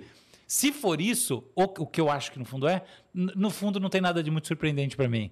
Mas se não for, eu vou dizer que é absolutamente surpreendente ele entender qual é o clima da coisa para dar esse carinho a mais na hora que interessa. Boa. É isso aí. Bem, tá bom de pergunta por enquanto. Então vamos seguir. Vamos seguindo. Tem uma NB, é... Ah, tem uma na plataforma? Tem. Manda aí. Luz F. Salve, salve família. Eu tava conversando com um amigo gringo sobre você, Sérgio. E traduzi uns vídeos com IA e ele amou o seu canal. Beleza. Bom, isso aí não é difícil. Hoje é muito fácil dublar vídeos até usando a voz real. Será que a profissão dublador vai acabar? Sacane, você pode mandar um salve para o meu amigo gringo, Zain. Zain. Salve, garoto. Tamo junto aí. Aí traduz pra ele o salve. Cara, então, aí entra naquilo que a gente tava falando, né? Do, as profissões que vão acabar e tudo mais, né? Quando os meninos estiveram aqui, a gente conversou de, com, com isso, né? Com o Glauco e tudo, né? É que o dublador, cara, ele vai além de só dublar, né? Tem outras tarefas também, né? O que, que você acha? Acho que o dublador vai acabar. Você acha que vai? Simples assim. Não tem jeito? Acho que rapidamente. Dublador é Mas daquelas a que. função, você diz, a função ali de. É qualquer dublador, não vai ter dublador nenhum. A de falar, né? É, A da parte de falar. isso aí. Eu acho que assim, o que ficam são esses dubladores famosos, que, cuja voz, cuja assinatura é, vocal, estilística conta, tá? Então, por exemplo, você pega um filme da Pixar, a questão não é a dublagem, a questão é quem está falando no filme, tanto que aparecem os créditos lá. E essas pessoas, em geral, vão ceder a voz para aquele filme e a inteligência artificial vai fazer o trabalho porque eventualmente vai ficar melhor do que a própria pessoa. Isso que é uma coisa maluca. Eu não sei se, se todo mundo já parou para pensar nisso, mas se esse modelo de otimização de fato é verdadeiro, a voz pode ficar melhor. Quer ver? Eu vou dar um exemplo. Ó. Olá, pessoal, tudo bem? Muito obrigado por estarem aqui. Hoje no Visões do Futuro a gente vai falar sobre inteligência artificial. Muito melhor. Mas eu não falo com essa voz porque me cansa. Eu sei falar com ela numa boa e ela não parece artificial nem nada, ela só tem mais ressonância na caixa. Entendeu? Enche o saco, fala de qualquer jeito e dane Então, o algoritmo pode fazer minha voz ficar melhor sem que ela fique artificial. Simples assim.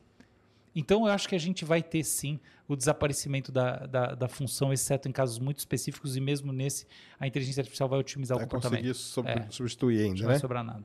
Boa. Tem mais ali, Cris? Não, já. Então tá. Vambora, volta lá. Continua lá. Pode passar. A- outra coisa, agora vamos para uma questãozinha muito mais complexa. Eu estou associando palavras. As palavras trazem, dada a estrutura da língua, regras implícitas. A gente tem o, né, a, lingua- a linguística generativa do Noam Chom- Chomsky, um cara que eu admiro demais, assim, um dos grandes cientistas cognitivos da história, com toda certeza, é, que prevê que a gente vai ter sempre alguns elementos de base. No fundo, para simplificar para todo mundo, sujeito, verbo, predicado, mais ou menos quase todas as frases. Ou pelo menos você vai ter esse verbo no centro e tal, alguma parte das frases, fra- frases verbais, né, pelo menos. E aí você vai estruturar o conteúdo em torno disso. De modo que a frase em si, ela é uma construção é, de fundo ma- matemático, tá? Ou mas não é aquela de fundo matemático, que você pode fazer a derivação algébrica dela, simples assim, tá? Então você tem todo um conjunto de, de termos usados na sintaxe para falar disso. Legal. Porém, existem processos na lógica que não se acoplam perfeitamente a esse, e alguns dos mais básicos. Então, a gente pegar, por exemplo, um silogismo ou o que a gente quiser, a gente vai ver que não bate perfeitamente com esse tipo de processo. O resultado disso é que o chat GPT não é muito bom em coisas, processos lógicos básicos. Então, ele é capaz de entender lógica, olha só, não muito. Ele, ele erra em, em- em coisinhas bobas. E aí tem mais uma coisa. O, o chat GPT é capaz de projetar cenários futuros. Eu vou, vou- vou botar isso aqui de uma maneira bem simples, como todo o resto que eu estou tentando fazer virar o que é complexo virar simples. Isso aí. Que é a especialidade da casa, né? Então, vamos lá. Imagina que eu quero saber o seguinte: quantas palavras você vai usar na sua próxima resposta? É nesse sentido. Ele sabe qual o cenário futuro que ele próprio vai estar? Entendi. Eu vou te dizer, não. Entende por quê? Porque se ele faz com, com base na previsão da próxima palavra, ele não consegue saber quantas palavras vão ter na próxima frase. Aí você fala assim, tá bom, mas que esse problema é tão, tão, tão insólito, abstrato, por que, que interessa esse papo? Ué, eu vou fazer um contraponto e vai cair a ficha para todo mundo. Imagina que você está falando de um algoritmo de jogo. Você pergunta para ele, é, o que, que vai acontecer no movimento 35 se isso aqui... Ele fala assim, "Pff, tem o famoso movimento 37 no, do, do, é, lembra do, do, do cara que ganhou, do AlphaGo quando ganhou, Isso, do do Licedol. foi, é. é, famoso movimento 37. No movimento 37 ele previu o jogo. É simples assim. Então, é, é esse, esse planejamento se traduz por estratégia. Então, a gente estava numa discussão um minuto atrás se o chat GPT é, ele, ele, ele tem semântica, né? É, é- é uma discussão interessante. É como aquela discussão se ele é inteligente. Eu acho que, assim, inteligência medida é inteligência é, psicométrica, né? Então, a gente assume isso. O, o negócio que tem QI 150, do nosso ponto de vista, é inteligente, não tem o que discutir. É, então, é, mas é que eu não acho esse ponto tão profundo e importante. Para mim é um ponto básico. E profundo e importante é você pensar assim, tá bom, mas ele planeja o futuro? Porque quando você planeja o futuro, que você age de maneira estratégica, Ah, porque sim, você claro. escolhe qual caminho. E a resposta é não. Então, aqui a gente tem as verdadeiras limitações. Não naqueles blá blá blá, se ele é, sabe, se, se ele vai ter semântico ou não tem semântico. Isso aí é uma discussão tão vazia de sentido, porque todo, eu não estou nem ligando o que ele pensa, o que importa é o que ele traz para nós, humanidade. Agora, ele consegue trazer para nós, humanidade, o output de planejar o futuro? Não. E isso conta, porque significa que ele não consegue buscar a resposta mais. Fala assim, ChatGPT, busque entre as suas possíveis respostas a resposta mais interessante para o sentido da vida. Esse pronto não dá nenhum, nenhum sentido para o ChatGPT. Ele vai associar qualquer coisa ali, mas ele não consegue pegar e guardar quatro respostas na memória e compará-las. E olhar qualquer. Entendeu? Esse que é o ponto. E é isso, essa limitação é brutal. Porque nós fazemos isso. A gente pode não pensar com a velocidade do ChatGPT, mas na hora que você fala, eu vou falar tal coisa, você fala, putz, eu vou falar isso, vai dar um, uma que procó aqui nessa sala. Deixa eu segurar um pouquinho. Isso é impossível para um algoritmo. Essa ideia de se eu fizer X vai acontecer Y. Mas então, mas é isso aí eu até queria falar porque uma das grandes diferenças dos LLMs, galera, que é o, os Large Language Models, e é o que eles são, que o, que o Álvaro falou aí, que eu esqueci de falar naquela introdução. Esses métodos aqui, eles são generativos. Generativos quer dizer o seguinte, ele vai te dar uma resposta. É isso. É isso aí. Os outros, boa parte daqueles outros métodos, todos que a gente usa, eles são mais preditivos. Eles não te dão uma resposta, eles te dão probabilidades, um conjunto de, de probabilidades das coisas acontecerem. O, os LLMs não, porque imagina se ele desse probabilidade. Não ia ter. Não ia ninguém usar, cara. Não serve para nada. Ninguém ia usar. Ninguém ia usar. Ah, não, ó. Tem 70% de chance do Palmeiras ter um mundial só. Tem 30 dele não ter nenhum. Tem 10 dele ter dois. Ninguém ia usar, cara. Porque a pessoa você quer uma resposta. Você, você fala com ele, você quer que ele te responda. Porque ele está tentando imitar um diálogo entre seres humanos. Mas essa é uma grande diferença daqueles outros métodos lá, que eles são preditivos. Esse aqui é generativo. Tá? Isso aí é bom ter na, na mente, porque você tem que guardar essa diferença. Isso é importante, tá? Perfeito, Sérgio. Ele vai gerar alguma resposta para você. Que é isso que ele está falando. Perfeito. Pode Próximo? passar? Então, vamos lá. Qual que é o papo, né? O papo, o que está rolando? A ideia de que justamente a próxima geração dos algoritmos generativos vai incorporar essas estratégias de jogo. Então eu não mencionei elas aqui por acaso. Você também não mencionou o reinforcement learning por acaso. A ideia é que é para esse lado que as coisas estão indo. Então, se isso for verdade, daqui a alguns meses, um ano, a gente não vai poder falar, ah, mas o algoritmo só sai reproduzindo aquela frase lá. Não, você vai falar, cara, ele é impressionante. Eu pergunto alguma coisa e ele saca que aqui que eu tenho que dar uma. Sabe quando alguém. Vou abrir um parênteses. Sabe aqueles videozinhos do YouTube explicando é, teoria quântica, mecânica quântica em cinco níveis de dificuldade? Sim. ele consegue saber qual o nível de dificuldade que ele tem que usar. Sabe, sabe, um planejamento assim? E isso vai mudar tudo. Então, uma das maneiras, né? Então tem aí esse boato de que a próxima geração do, do chat GPT vai incorporar o- dois modelos, dois, dois tipos de algoritmos, é, um chamado Q-Learning, um chamado A-Star. Então, vamos só olhar aqui primeiro o que, que é esse tal Q-Learning. Q-Learning é o que o Sérgio já falou, é aprendizado por reforçamento. E como é que vai funcionar esse negócio? Ele re- aprendizado por reforçamento é uma técnica que gera os incentivos. Então isso que é importante pensar. Você não precisa botar o incentivo lá, ela vai gerar o incentivo a partir do, do, do que você determinar originalmente para ações desejadas e o desincentivo para as ações não desejadas. Como é que Olha só uma coisa, eu vou separar, por exemplo, o aprendizado é, supervisionado do aprendizado por reforçamento. Ima- o aprendizado re- é, supervisionado funciona assim. Imagina que eu quero saber se esse sujeito vai se tornar inadimplente no final do mês. Então, para isso, eu vou atribuir um score de risco para ele, que é a chance dele se tornar inadimplente. Como é que eu vou fazer isso? Eu pego essa pessoa, eu vou ver quais são as características dela, tem um conjunto de características. Eu vejo no, o quanto essas características, numa base de treinamento, é, es- quanto essas características estão associadas diretamente à inadimplência, ao sujeito não pagar, e indiretamente através de alguns fatores que eu começo a, a identificar aqui que também são importantes. Então eu preciso agregar os fatores, etc. Tal, mas no final das contas é isso. Aí eu vou fazer a previsão. E eu vou ver, por exemplo, que um sujeito que eu achei que não iria se tornar inadimplente se tornou inadimplente. Então eu vi que eu errei aqui. Eu alimento o algoritmo, eu mostro para ele isso e ele vai corrigir esse modelinho. Então ele vai dar mais peso para uma característica que estava presente nessa pessoa que eventualmente estava pesando menos, passou batido. E assim ele vai ajustando até a hora que ele acerta. Portanto, ele está buscando acertar. É como se ele quisesse ganhar o queijinho no final, o prêmiozinho, a dopamina, como você quiser chamar. Então ele funciona nesse sentido como Tem uma recompensa. é, uma final. recompensa. Então, a princípio, não tem nenhuma diferença. Tem. Porque olha só, agora imagina que ao invés de eu ter um processo que lá no final eu posso premiar, imagina que eu estou falando de um, de um algoritmo que vai jogar um jogo como Pac-Man. Para ele jogar Pac-Man, não adianta eu chegar e falar assim, eu vou premiar o comportamento do algoritmo toda vez que ele conseguir vencer todos os fantasminhas. Porque senão eu vou precisar de bilhões de jogadas para ter alguma coisa. Eu preciso premiar ele a cada movimento.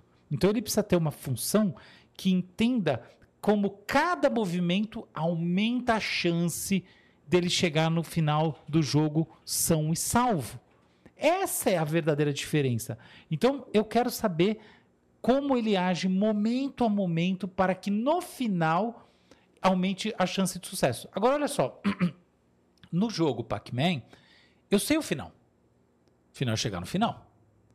Agora, imagina que eu estou falando de escrever texto. Como como chama o cara que perguntou? Muito boa pergunta. Juliano. Como o Juliano perguntou, né? O Juliano notou na sua pergunta, subsumido na pergunta, não tem final. Então, existe uma família de algoritmos para pensar o aprendizado por reforçamento quando não tem final. Q-learning é isso. Então, esquece a complicação. Se você for tentar ler, talvez seja meio difícil. Não precisa se preocupar. Na prática, quer dizer que eu vou reforçar o troço para ele ter uma solução boa, quando no fundo não tem final estabelecido. Por- E é isso que eu preciso em linguagem. Então, o objetivo dele, como é que é? Agora, agora isso aqui é tudo a minha interpretação, tá? E, e- e eu gosto dela. Olha só. Imagina que eu tenho um ratinho e eu vou soltar esse ratinho. Eu tenho um, um- um labirintozinho. Ele vai sair na ponta e tem quatro caixinhas. Uma caixinha tem queijinho. E as outras não tem. Ele blá, blá, blá, acha, não tem nada. Volta, blá, blá, blá, tem nada. Uma hora ele acha o queijinho. Ele fala, oh, é ali. E ele vai de novo, acha o queijinho, acha o queijinho. Sabe o que vai acontecer depois de algumas, algumas jogadas? Ele vai entrar no buraco vazio. Você fala, mas que rato burro. não, rato inteligente. Quando você joga esse jogo milhões de vezes evolucionariamente, você mostra que esse rato é justamente aquele que eventualmente encontrou uma rata lá dentro e se reproduziu. Olha Que naquele momento que ele já comeu um monte de queijo vale mais. Entendeu? Então, você explorar no sentido de você buscar alguma coisa que você não sabe o que é, não é ruim. Pessoas muito conservadoras, duronas, tendem a se dar mal na vida. Só faz aquela mesma coisa. Do outro lado, ele achou o queijinho. Aí ele vai pro outro lado fazer qualquer outra coisa e não volta no queijinho? É péssimo também. Pessoas que, por outro lado, eu, eu vou largar tudo. Acha que é muito inteligente fazer, não, geral, você é estúpido. Desculpa dizer, mas é, é- é assim, do ponto de vista né, de, de otimização comportamental, a chance de dar certo é baixa. Pode dar muito certo você encontrar o nirvana, mas não é o, o que, o que se espera. O que se espera é que a reiteração do que dá certo tende a ser melhor do que abandonar o que dá certo. Por outro lado, ficar só viciado no que dá certo tende a ser pior do que de vez em quando dar uma variada. Simples assim. Então a gente vai chamar esse negócio de ir no que dá certo de exploitation. Eu vou explorar no sentido de reiterar. E eu vou chamar procurar diferente de exploration. Explorar. Pois bem, o que que o, o- o algoritmo tem que fazer? Eu vou trocar isso. Por que que eu dei essa explicação do ratinho? Porque é o seguinte: o que ele vai buscar, trocando muito em miúdos, é explorar no sentido de, de exploitation, é reiterar as formas discursivas que dão certo, mas ao mesmo tempo buscar umas formas alternativas, porque é isso que se faz nesse tipo de, de reinforcement learning, de aprendizado por reforçamento em cenários abertos, porque elas de vez em quando podem trazer um prêmio maior. Qual é a consequência disso? A gente espera, pelo menos a minha dedução é, é óbvio, na verdade não tenho nem dúvida disso, a gente espera que coisas mais criativas surjam no meio do caminho. Pumba, tá? Então, esse é um negócio que, que vai, vai fazer diferença. E como funciona? Olha só, imagina que eu tenho um ambiente. Esse ambiente é, eu fui lá, fiz alguma coisinha, que é, no caso, achei que tinha um queijinho ali, saí do, do labirinto, cheguei no queijinho, uh, gostoso, comi o queijinho. Pronto. Isso vai gerar o quê? Aquela, de novo, aquela política, que é um negócio. Eu treino o algoritmo para que ele haja de determinada maneira. Então aqui eu vou ensinar ele que ele precisa. Esse é o caminho. E ele vai agir de novo e vai observar o comportamento e de novo. Só que a política não é uma política que diz faça estritamente o que recompensa, é uma política mista. É uma política que, faz, que diz faça o que recompensa, mas também faça aquilo que gera algum nível de variedade. E é aí que eu acho que está o um molhinho. Eu estou falando isso com base num, num artigo que eu li, que eu achei que foi perfeito nesse ponto. Não é exatamente sobre Q-Learning, mas também falando com algumas pessoas no, no Global Insights, assim, esse é o caminho que vai ser seguido de verdade. É um caminho que não é um caminho reducionista. Isso que vai dar o brilho da coisa. Pode... Até para explicar para a galera aqui, porque e tem tudo a ver com a parte matemática, eu falei, esse Keylane, ele é muito conhecido, eu já usei ele muito. É, porque o que acontece? Normalmente você quer, quando você está resolvendo um problema, galera, você quer otimizar uma função. Esse que é o que é o final das contas que é chegar lá e ter a tal da recompensa e tal, isso é otimizar a função. O lance é que existem algoritmos aí, eu, eu no meu mestrado eu trabalhei com, que, que era baseado no Keylane, que era de você, a gente vai por, por correlação. E normalmente os algoritmos eles só pegam aqueles resultados que têm maior correlação. Mas de vez em quando é bom você pegar um que tem Isso, menos boa, boa, correlação. Boa, boa. E esse, e esse negócio que eu trabalhei, ele fazia isso. E com isso, meu, meu trabalho era simples. Eu tinha um reservatório de petróleo, que era um leque que abria assim. O leque, beleza. Mas e as, as reentrâncias dele aqui? Boa. Aí vinha essa com baixa correlação. É, você vê que vai ser isso aí mesmo. Então eu cara. conseguia descobrir, e descobri muito petróleo assim, viu, cara? Que tava nessas rebarbinhas. Sérgio é bilionário, ele só não conta é, pra gente. Não, eu que não fiquei, né? Alguém ficou, a Petrobras no, caso, que o meu projeto era com eles. Mas eu achei as rebarbinhas. E aí eu calculava depois o volume e dava pro cara, aí o cara tomava decisão se valia a pena ou não explorar aquelas rebarbas. Mas por que, que elas apareciam? Porque você meio que contaminava o resultado Fazer o exploration. com coisas que não eram tão boas. Porque se ficar só na que era boa, ele ia fazer só o padrãozão ali e pronto. Então, isso aí que, que veio essa, essa ideia aí, justamente porque Justamente por causa daquelas perguntas, né? Traduzindo para o chat GPT, para ver se ele dá algumas. É, ele, ele não vai te dar probabilidade na cara ali. Mas no fundo ele tá, tá, tá mexendo com isso, né? Claro. Então ele não tá te dando só de 100%. Ó, tem essa aqui, tem essa aqui, tem essa aqui, e todas elas. Aí você escolhe uma lá determinada ela vai ter um grau de recompensa. E aí ele vai, vai se calibrando ali, vai fazendo as. É isso aí. Pode passar, Cris.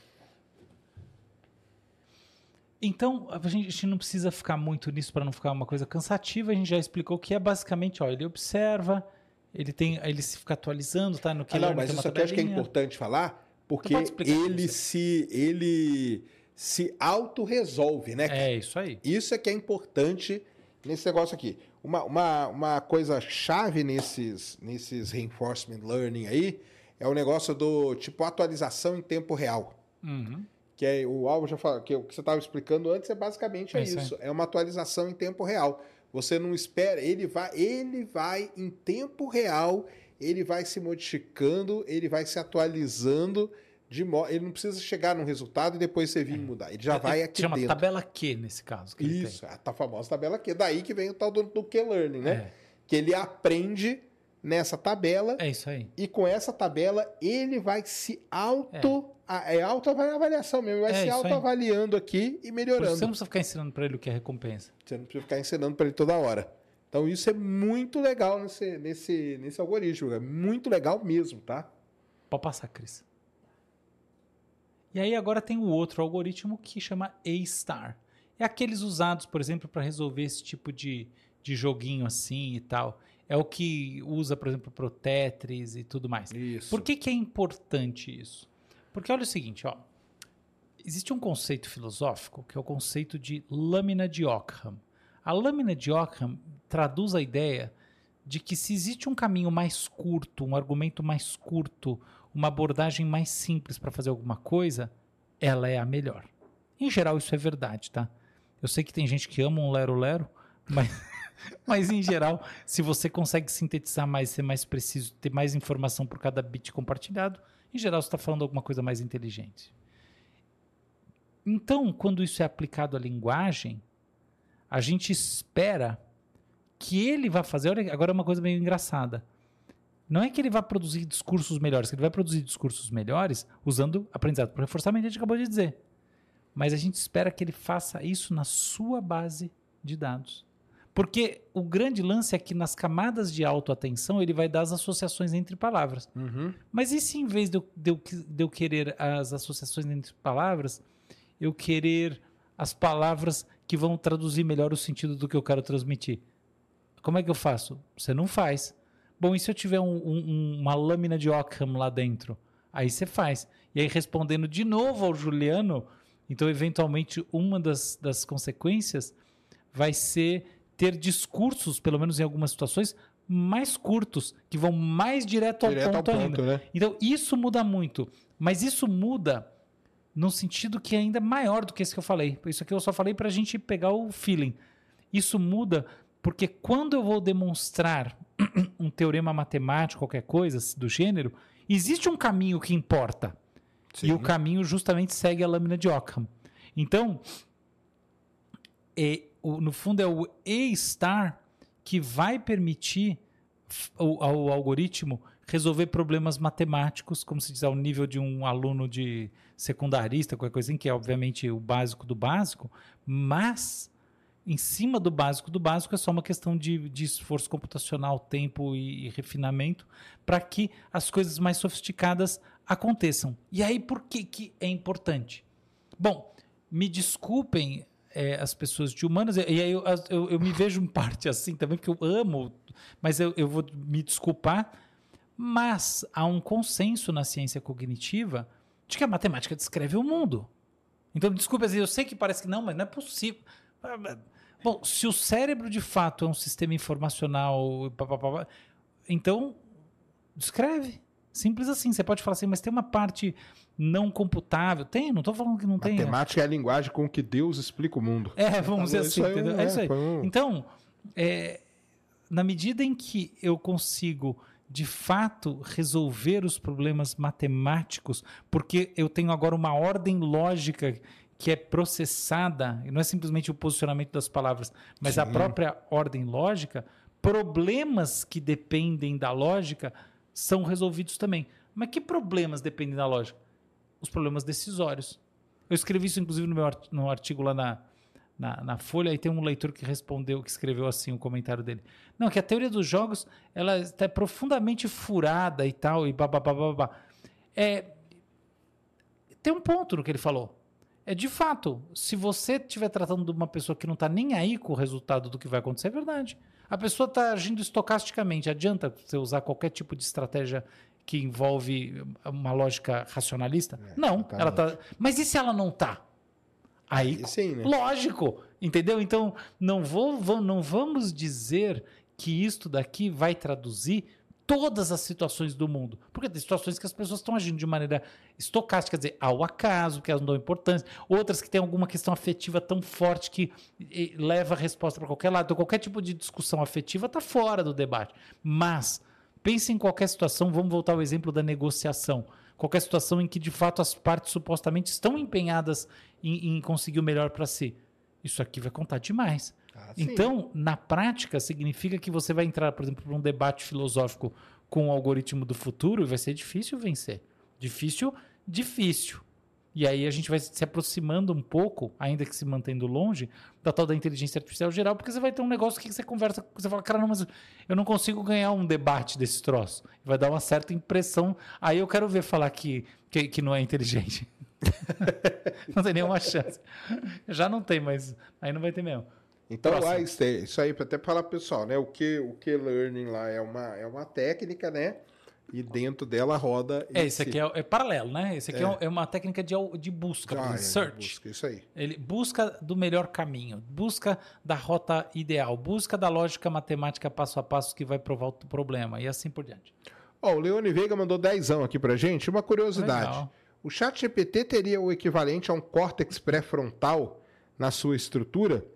Poderíamos fazer essa brincadeira de comparar as habilidades do GPT com as funções cerebrais e comportamento humano?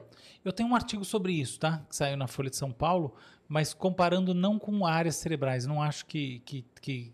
ah, Porque áreas cerebrais fazem muito mais do que o processamento único. Tá? Não- por mais que a gente tenha esse tal localizacionismo, que é a especificidade de áreas, na prática ele não é tão grande assim. Ele é grande, mas não tanto. Então o córtex pré-frontal serve para um monte de coisa. É Ele, ele basicamente é o regente da orquestra, e, or- e são múltiplas, de todas as orquestras. Então, mas é, tem um sentido você pensar, por exemplo, a gente tem duas áreas fundamentais importantes de linguagem, uma chamada Broca, outra chamada Wernicke. Broca é a área mais frontal, que é a outra é mais temporal. Broca é Brodmann 44. Então, o que que é processado na Brodmann 44?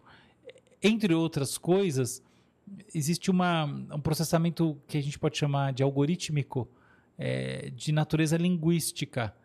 Os processos de associação relevante de palavras que não são é, que não estão na estrutura não, não são baseados em som por assim dizer tá? Porque a palavra como som está mais no córtex temporal justamente porque é um córtex mais sonoro. Então a abstração linguística é mais é, frontal. Aqui a gente precisa de um grande parênteses porque falta entendimento dadas as dificuldades de, de decodificar o trabalho de cada neurônio né, nesse processo todo são bilhões de neurônios mas é, é, é, há várias, várias ahm, indicações indiretas de que isso funciona, e aí a gente pode dizer que modelos de linguagem, em algum nível, na medida em que eles associam palavras, eles fazem alguma coisa que lembra, em algum nível, as árvores generativas, as árvores de estruturação de linguagem que são implementadas na Brodmann 44 ou Broca.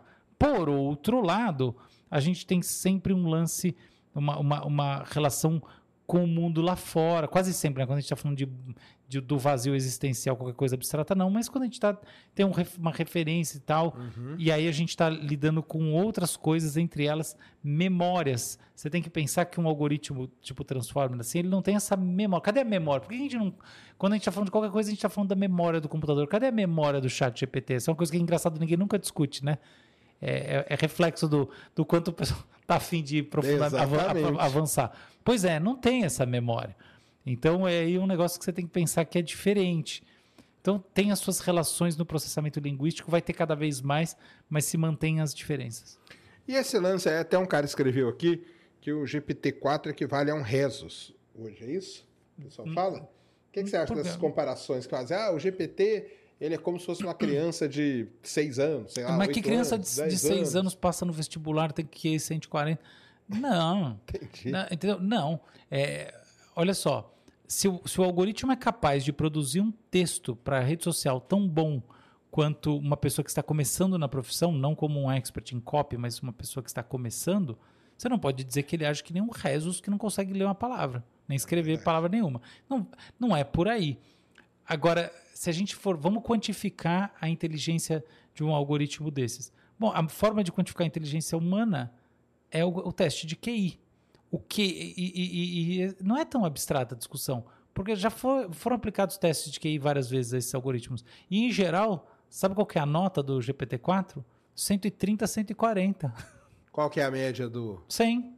100? É, então é muito mais inteligente que Média uma do pessoa. brasileiro é 100? Média no mundo. No mundo? É. Caramba. Então, é, é sempre que é o standard do, do teste. Agora, tá, então, então essa é a parte. Então, assim, esse papo de que entendeu, ele tem inteligência de uma criança de 6 anos, mas ele tem QI maior do que a, do A que média ele é global, considerado né? hiper inteligente. Só que tem, um- tem uma pegadinha nisso, tá? Então agora eu falei a parte X, agora vamos para a parte Y. É. Porém, eu estou convencido que ele tem QI 130 e talvez daqui a pouco mais, porque os testes de QI online foram usados no conjunto de treinamento, não que ele tenha de verdade. Ah, tá. Ele aprendeu. Lógico. É, é, ele tem aquilo ali, ele decorou, aquilo ali tá no conjunto de treinamento. Fazem aquela pergunta, ele acha a resposta. Como a média das, das respostas é a resposta certa, ela é a moda, perdão, Na média, ele vai achar, na média, ele vai ele vai estar ser bem, né? super bom. Não quer dizer que ele necessariamente é tão bom. Então, por quê? Então, como é que se sabe isso? Que quando você cria alguns testes novos com algumas coisas assim, ele não vai tão bem assim, mas ainda assim ele vai muito melhor do que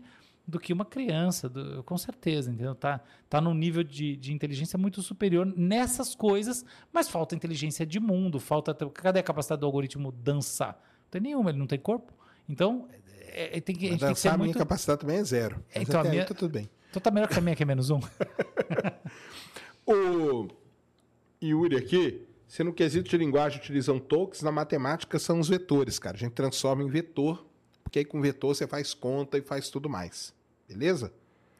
Bora. Próximo, Cris. Tem umas, umas perguntas NG. Então, coloca lá. Vamos só passar para. Acho que a gente encerra aqui, quer ver? Tá, deixa eu. Aí depois volta, então. Só para. Só pra, posso só lá, sintetizar? bora, bora. Então, o que, que seria o Q-Star? O que, que é essa próxima geração? Ele considera essas rotas alternativas, então é essa coisa do search, da busca, e desenvolve as políticas de seleção das melhores, que é o aprendizado por reforçamento. Por que, que é importante? Porque ele olha para o futuro e considera os cenários alternativos. Resolve problemas estratégicos como problemas matemáticos. Aí, Essa é a- a minha tese para o futuro da inteligência artificial do ponto de vista nele, racional. aonde que entra o lance da, da geral? Então, não, não, em lugar nenhum. Não tem nada a ver. Todo mundo está falando que é inteligência artificial geral, tá falando bobagem. É, o, o- com toda certeza.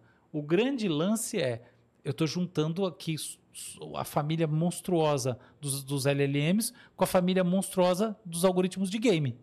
Eu já acabei de juntar duas das mais importantes inteligências artificiais. E aí, por isso que aquele meu papo no começo de quando você integra, você produz mais do que a soma das partes. Ah, sim. Entendeu? Tá. Agora significa que só com isso eu vou produzir inteligência artificial geral? Nem a duv- Não, não.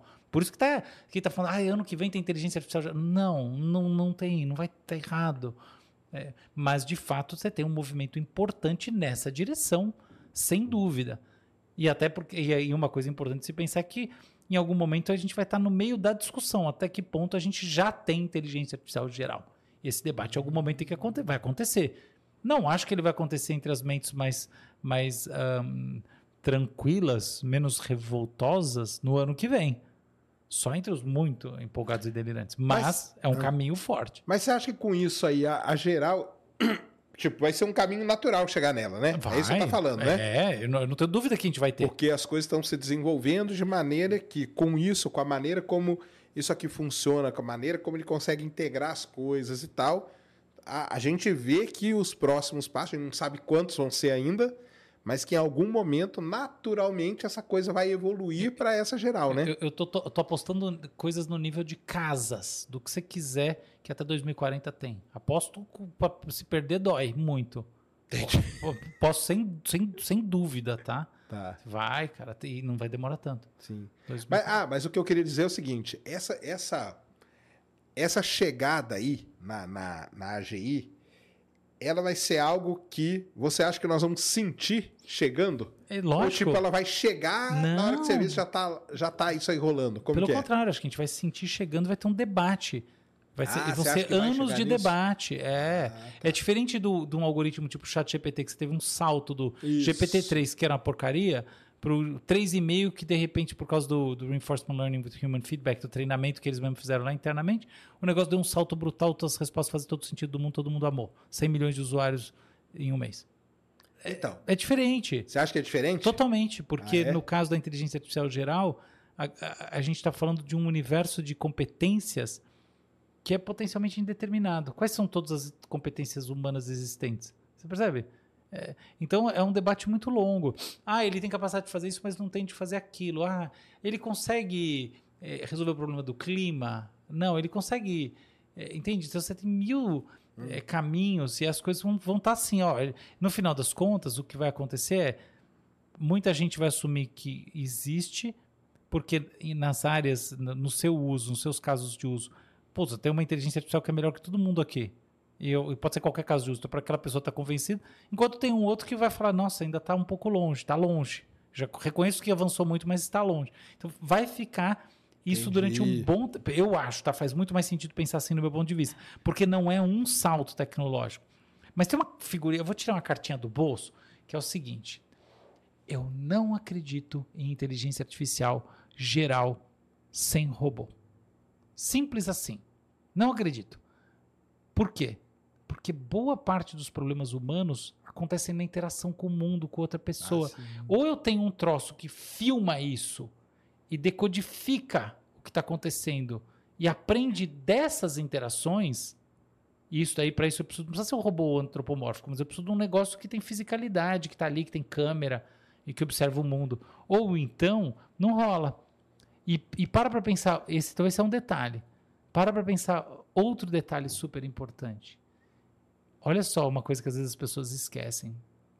Inteligência artificial geral quer dizer geral, não é? Uhum. Qualquer nó cego dirige um carro, não é verdade? Então quer dizer que eu primeiro preciso ter eh, direção automática nível 5. Olha como tá longe. Então quando o cara falar, vai ter AGI ano que vem. Oba! Vou trocar de carro ano que vem. Entendeu? Olha que furo, que, que- que raciocínio estúpido. É óbvio que você não vai ter. Eu quero ver, bota aí um carro para dirigir no, no Rio de Janeiro. Põe. Ah, é. Entendeu? AGI para dirigir no Rio de Janeiro ano que vem. Você é louco? Não vai ter. Então não vai ter AGI. Porque se é AGI, ele tem que fazer as coisas que a gente faz. Claro. A gente dirige Se, carro. se é geral, é geral, né? É, ué. Então é bobagem. Não, é- é, eu, eu não acho. Mas você acha que tem gente ainda que tá apostando pra, pra agora, sim? Pra logo? Tem Opa. uma galera? Tem. É? E tem. Para essa década ainda, muita gente. Muita gente. Fundadores da DeepMind, um monte de gente. Ah, Essa da- época você ainda que. Você acha que ainda não? no final dessa Nós vamos, década. dar, nós vamos, dar passos importantes, mas ainda não. É, olha o raciocínio. Você acha mesmo que você vai ter um carro que você vai comprar daqui? A gente está em. Ano que vem é 2024. Passou cinco anos. Que seja seis anos. Você vai na loja de carros e compra um carro que ele dirige no Rio de Janeiro. As favelas do Rio de Janeiro. Sozinho. Acho que não, né? Cara, 2013, a gente tinha aquele Waymo, que supostamente era o veículo autodirigível. Faz 10 anos. Então, mas o Tesla, você sabe que ele tem uns negócios que são muito interessantes, né? Tem, mas ele a autonomia dele é 2, 3. Ah, tá dentro do, do É, negócio, tá né? tão longe de. E porque outra coisa, você não pode. é, Não você, mas a gente não pode é, confundir, é, tomar o que é dirigir numa autobahn alemã, numa coisa, sabe, nos Estados Unidos, sei lá onde, com o que é que se dirigir no Ah, Rio de sim. Janeiro. Eu tô- Se o negócio é auto, se ele tem inteligência de fato geral. Você deveria colocar ele em qualquer lugar É, e ele se põe, virar, ele, né? põe ele em tá. Mumbai, solta lá na Índia pra dirigir no meio dos rickshaw.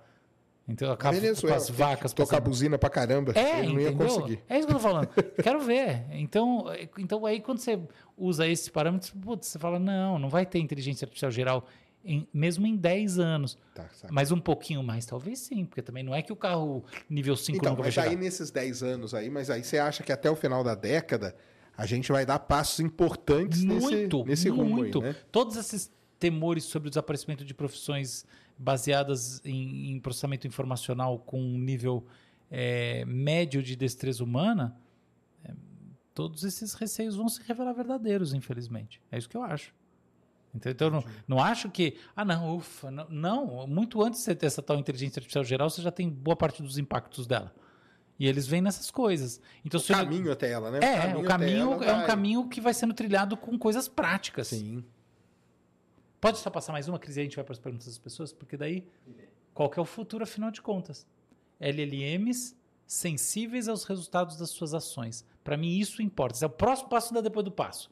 Então eu quero ver um LLM que quando ele um, um modelo de linguagem que quando ele fala alguma coisa e, e ele vê o resultado dela do- conforme resu- ele fala assim para você igual um humano. Não, peraí, deixa eu te dizer de uma maneira. Peraí, pensando bem, eu acho que não- esse não é o melhor caminho. Considera agora por aqui. Sim. Entendeu? Isso aí também ninguém falou. Para mim, isso é super importante. Por quê? Ué, se eu consigo ter um modelo lógico, hipotético dedutivo, que vai me determinar qual que é a- a- o caminho ótimo, né? um A-star, é, até a produção discursiva, por que, que eu não posso alimentar o, o próprio texto do prompt para a próxima iteração ser baseada na melhora Claro. do próprio discurso, como o humano faz? Isso aqui é criação minha, tá? Mas eu tenho certeza que o papo vai ser esse. Ele vai funcionar igual a gente faz isso. Fala, não, você fala uma coisa e fala, não, mas isso aí não faz sentido, porque não sei o que, não sei o que. Você fala, não, peraí, ó. deixa eu te dizer de outra maneira, ou peraí, você tem razão. Esquece o que eu falei e considera dessa forma. E não como ele faz hoje em dia, que é eu sou um modelo de linguagem estúpido. Ah, ele dá aquele, aquele textinho pronto, né? é, que não, no fundo ele não está melhorando, ele não está interagindo com as suas próprias ações. E interagir com as suas próprias ações é fundamental, porque, olha só, a gente tem um paradigma que a inteligência artificial tem que acertar sempre. Ué, mas daí fica impossível. Que tal eu ter uma que consegue corrigir os erros mais rápido? Então, daí que veio a minha intuição, porque isso é um, é um debate que existe nesse mundo que antigamente chamava mecatrônica. Que é, tá bom, eu tenho só um sistema que se corrige melhor. Ele não é perfeito, mas ele se corrige. Isso é bom, né? Eu gosto de pessoas assim, elas não vão ser tão inteligentes, mas pelo menos elas reconhecem quando estão erradas e, e boa, né? Seguem Ah, para a próxima. Então isso é importante. Outro é o seguinte, como eu já falei, é um negócio que se, a- que se aproxima da nossa maneira é, de decidir, só que agora eu estou trazendo um detalhe aqui a mais, de pensar. Por que pensar? Porque quando nós pensamos, a gen- nós usamos muita memória. Eu acabei de falar que tem pouca memória no negócio. E também as modalidades multissensoriais. Então, ele pensar, por exemplo, tudo, tudo que a gente vê hoje em dia de multimodal é na linha assim.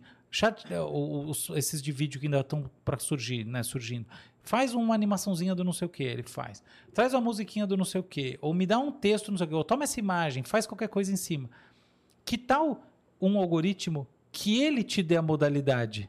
Hum, Isso vai mudar tudo também. Porque daí ele vai superar em algum nível, pelo menos é, se ele for otimizado, a nossa própria capacidade de determinar qual é a natureza da resposta ótima para determinada situação. E isso daí conta demais. É tipo o problema da escolha de um presente. Mas é melhor eu dar um presente mais afetivo, mais materialista, mais não sei o quê, mais. Então, ele otimiza essa resposta, que, que, que é o problema da vida real. E é assim que a gente pensa a vida real. Não é só, é, sabe, dada essa, dessa modalidade, o que, que eu respondo. É tipo a escolha da modalidade em si é boa parte do problema. Então, acho que com isso matou, né, Cris? Você pode. Vamos encerrar isso aqui, vamos para as perguntas. Vamos, vamos pular, vamos pular, vamos pular, que é muita coisa. Obrigado. Não, não quer mostrar aquele não? Tá Pega bom, aquela. vamos. Mostra lá. Tá bom. Então, ó, é, na discussão sobre AGI que a gente estava tendo, tá? Eu acho que, que precisa ter tudo isso aqui para AGI. Entendi. Tem que marcar todas as caixinhas. Todas as Qual caixinhas. caixinha que a gente tá marcando por enquanto? Ahn, tem transferência de aprendizagem, é uma coisa que transfer learning já existe. É, senso comum, mas é limitado. Senso comum, né, é, common sense reasoning, existe. Emulação de afetos, mais ou menos, bem pouco. Ahn, plasticidade, não, não tem isso. Você não tem algoritmos. O algoritmo ele melhora, como a gente falou. Mas eu tenho um que consegue ir lá e cortar um pedaço da rede, consegue se plugar num outro para ele ter aquela coisa de que meio meio sombria do algoritmo, que né, que do robô que vai melhorando, não. Compreensão de causa e efeito pro ano que vem com certeza. Conhecimento prévio no sentido dele ter conhecimento de mundo, é, ele já tem conhecimento prévio, eu acho que a gente precisa aumentar muito com câmeras, registro de interação humana, câmera de trânsito, põe lá, filma um monte, fala, não, tá aqui, o conhecimento do negócio não é só um monte de palavra da internet, tá aí o mundo Por isso que na registrado. China a galera tem isso aí. é Exatamente, a. China está indo, na minha lá opinião... tem câmera pra todo lado. Então, exatamente, eu vejo um potencial na China brutal justamente por isso. Porque é, conhecimento de mundo na China é muito mais fácil. A questão do LGPD deles. Criatividade bastante limitada hoje em dia. Superação da autorregressividade. O que quer dizer autorregressividade? Ele age sobre a sua própria linguagem. Então, ele tem uma base de dados. Então, ele é autorregressivo. Ele regride sobre si mesmo. Ele re- reage a si mesmo. Ele tem que começar, de novo, a olhar o mundo. Eu acho que, então, a gente tem aqui uns 50%. A gente está na nota 5, a gente precisa chegar na nota 10. Boa. É isso aí. Aí, estamos evoluindo. Tamo. Isso é- é- eu acho E que é incrível. que é? Ian LeCun é um dos LeCun. caras que ganhou o, o- a Turing de 2018, que é o Nobel da Ciência da Computação. E o que ele está dizendo assim, por favor, ignorem esse papo sobre Q-Star. Ah, Mas olha só que engraçado. Ele acha que não, é, é blá blá blá. Só que quando ele vai lá para dizer por que, que ele acha que é blá blá blá, ele vai dizer: tá todo mundo tentando implementar planejamento e não sei o quê. Ou seja, não é blá blá blá nenhum, é só que ele na, na prática é tipo, é justamente isso. Só não é nenhuma surpresa incrível, porque é isso mesmo que a gente está tentando fazer. o que só comprova, eu achei legal esse tweet, porque ele só comprova a tese de que esse é o, ou melhor, ele só reforça a hipótese de, que que, isso é o- que é para esse lado que o que vento está tá- tá batendo. mandando, é isso que é o que interessa. Muito bom. Então, Cris, para passar, aí quem quiser, isso aí. Tá, e as redes do Álvaro aí nós vamos deixar tudo aí É, no isso aí finalzinho. tem tudo aí no Ele final. vai ter. Acho que pode tirar até da tela esse troço, se quiser. Faz o que você quiser. É, vamos ver aqui. Ah, tem aí na plataforma, né? Então vai lá. Lucas Gil. Ah, conheço o Lucas, claro. Conhece? Conheço bastante. Cara, muito bom. Álvaro, para o marketing, a inteligência artificial é uma revolução, tal como foi a internet, ou é apenas mais uma boa ferramenta? Na década de 80, 90, havia especialistas em pesquisa para definir pessoas, coisa que hoje conseguimos fazer com um simples prompt no chat GPT. O que, que você acha? É uma revolução ou é só uma... É uma boa pergunta, como sempre. Tudo que o Lucas faz é bom. É, Eu acho que é uma revolução. Eu acho que sim. Por quê? Porque. Não, calma lá, vamos lá. Para o marketing como um todo, eu acho que está no nível ferramenta. Falei bobagem. Para o marketing digital, Ah. AI é revolução porque o marketing digital, em última análise, ele é matematizado. Então, para as verticais matematizantes, ele é, é a primeira transformação foi a de você pensar estratégias todas de monetização, de clique, do que quer que seja, a partir de lógicas algorítmicas, que é o que no fundo criou tudo, tudo até porque a gente está aqui no fundo é isso, É porque o- isso, né? o business que você tem, ele vem disso, desse É a sucesso. análise do algoritmo. Exatamente. Então, mas a próxima a fase que- na qual a gente está agora é que a, a produção do insumo, pensa no insumo né, que vai alimentar essa, essa, essa plantação de, de dinheiro. Essa, é- ela, ela também é algorítmica. E é claro que ela não é só algorítmica, porque o nível algorítmico é básico, existe o outro nível. E aí sobra alguma coisa para o humano, sem a menor dúvida. Se você não compõe a estratégia com muito cuidado, é tudo, vira tudo uma porcaria.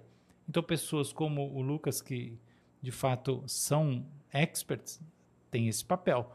Agora, se você não, não tem um know-how de verdade, não entende do marketing digital em si, e sim você está na operação, de fato você está numa situação que é mais sensível. Significa que oh, sua vida vai acabar, sua profissão? Não. Pelo contrário.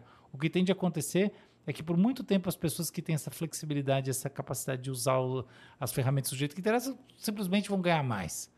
Mas os que não tiveram, não têm, não estão nem aí tal, ali, mas... Né? vão ten- é, tendendo a o custo-benefício. O que acontece na prática é que o pagamento por, por hora de trabalho baixa.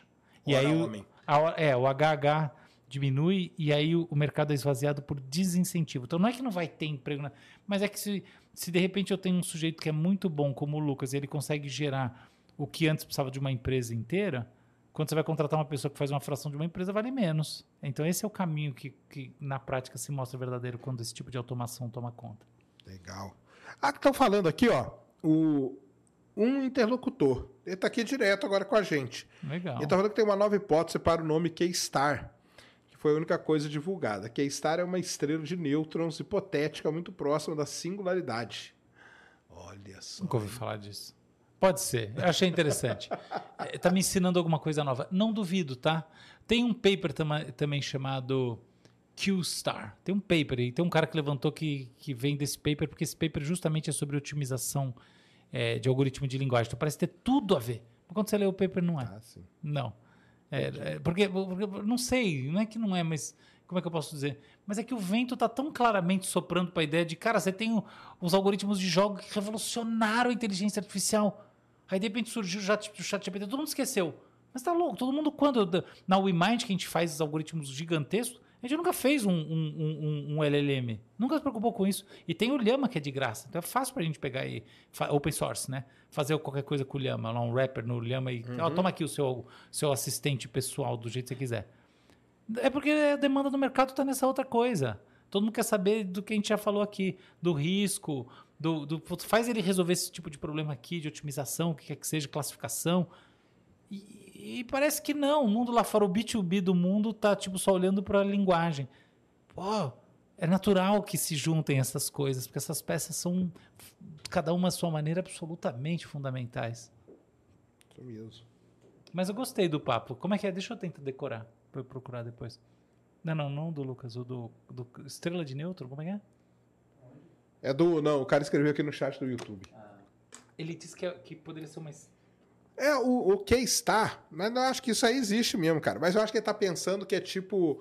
O cara colocou o nome porque uma estrela de nêutrons é que chega perto de uma. de uma singularidade. Então o que ele tá querendo dizer, na verdade, é o seguinte: os caras estão desenvolvendo, entendeu? É, ó. Uma K-Star é um tipo de estrela. Uhum. O que, o que ele está querendo dizer é o seguinte: existe o algoritmo K-Star, Uhum. a técnica e tal. E existe essa estrela de nêutrons que chega perto da singularidade. Então os caras deram esse nome Só só simbolizar para isso aí. simbolizar isso que nós estamos no Interessante. caminho da singularidade. Gostei, gostei. Entendeu? Gostei. Vou tentar, vou descobrir que, que- mais sobre que estar no mundo da cosmologia. É, isso aqui é, uma, é um tipo de estrela de nêutrons hipotética, entendeu? Ah, então. com um Hipotético, estado de, tá, tá, de tá. matéria exótica e tudo mais. Essa estrela pode ser menor do que, a sua, do que o raio lá de, do, do horizonte de eventos e ter uma força gravitacional tão forte que, até, que a luz não escapa, ou seja, É, tá a singularidade. Cara, entendeu? gostei bastante desse- de- dessa ideia. Vou, vou olhar ela. Bacana. Daniel Felipe, boa noite, Álvaro Serjão. Como designer e futurista, ó, ele é Uhum. futurista. Legal. Penso e pergunto: como a IA pode auxiliar em termos de divergência e convergência de dados para a profissão de fu- future thinkings? Sim, eu sei o que ele está falando. Legal. A IA seria capaz de refinar probabilidades futuristas até chegar em algo palpável? Bom, é o que eu faço, é, sem dúvida. É assim, você faz análise de cenário e você quer ter uma primeira... Vou colocar de uma maneira bem simples. Ó. O que ele quer dizer é assim, imagina que eu quero dizer o que vai acontecer no ano que vem, tá? Future Thinking é exatamente o que faz o sujeito que alguém te paga, para o sujeito que é pago para ajudar a entender que, qual o cenário do ano que vem, tá? Daqui dois anos, etc. Tal. Econômico, político, de negócios, etc. Tal. Em geral, o coração da história está em ambiente de negócios. É isso que vai interessar para determinado negócio. Esse é o Certo. papo, tá? Mas pode ser qualquer outra coisa. E aí, qual que é o passo um, né? Pelo menos no, no meu entendimento do Oda, meu sócio na WeMind e tal, qual que é o passo um? Você ter um modelo das dimensões que interessam. Então, o que, que importa, dado que eu quero saber ambiente de negócio do ano que vem, o que, que importa? A gente tem os modelos para várias coisas. Eu sei o que importa para um monte de coisa. E parte do molho é que os nossos modelos não são nada óbvios. Entendi. Mas também posso falar o que eles têm, porque também não tanto faz. Mas, por exemplo, modelos de negócios, a gente setorializa, conta coisas como, por exemplo, essas pesquisas tipo POF e etc e tal, do IBGE, papapá, papapá, mas não é só isso. Conta uma série de variáveis macroeconômicas, microeconômicas, papapá, papapá, clima de negócio nos Estados Unidos, clima de negócio na Europa, China, não sei o quê, projeção dos juros, tá, tá, tá um monte de variável que a gente põe lá. E aí existem as probabilidades das variáveis. Tá? Então, qual é a probabilidade, por exemplo, ó, ano que vem? Ó, já vou dizer, pra- por exemplo, uma coisa para todo mundo aqui. Ó. O pro- provavelmente a gente vai ter queda de juros no ano que vem. Tendo queda de juros no ano que vem, é razoável assumir que as pessoas vão ter um incentivo para investir fora dos ambientes seguros nos quais elas costumam investir quando as taxas de juros estão mais altas. Então, na prática, significa que vai ter mais incentivo para comprar empresa. Assim como vai ter mais incentivo para comprar propriedade. O que na prática significa que as propriedades e empresas vão custar mais caro. Opa, Entendeu? a hora de eu vender É. os peixes dei, hein? É, é boa. Mas, hein, então, eu gosto quando eu vejo esses programas financeiros que tem um monte de. Não, não, não. É, às, vezes, às vezes é legal, mas às vezes, às vezes você pegar os fundamentos que interessam. Sim, entendi. Entendeu? Então, assim, por exemplo, outro dia eu escrevi um negócio. É, o pessoal do, eu, eu- eu tenho lá uma coisa lá com o LinkedIn, apesar de eu nem usar muito, eles me chamaram lá e, Legal. e, e aí eu fiz uma coisa lá sobre, tipo, tinha um, era, o tema era era justamente esse ano que vem voltava a era dos, sabe, dos fundos com apetite pelas startups. E tinha um cara que era tipo era em cima de um cara que tinha escrito. E o cara tinha dito que o ano que vem vai ser magnífico para as startups. Inf- Gente, não vai.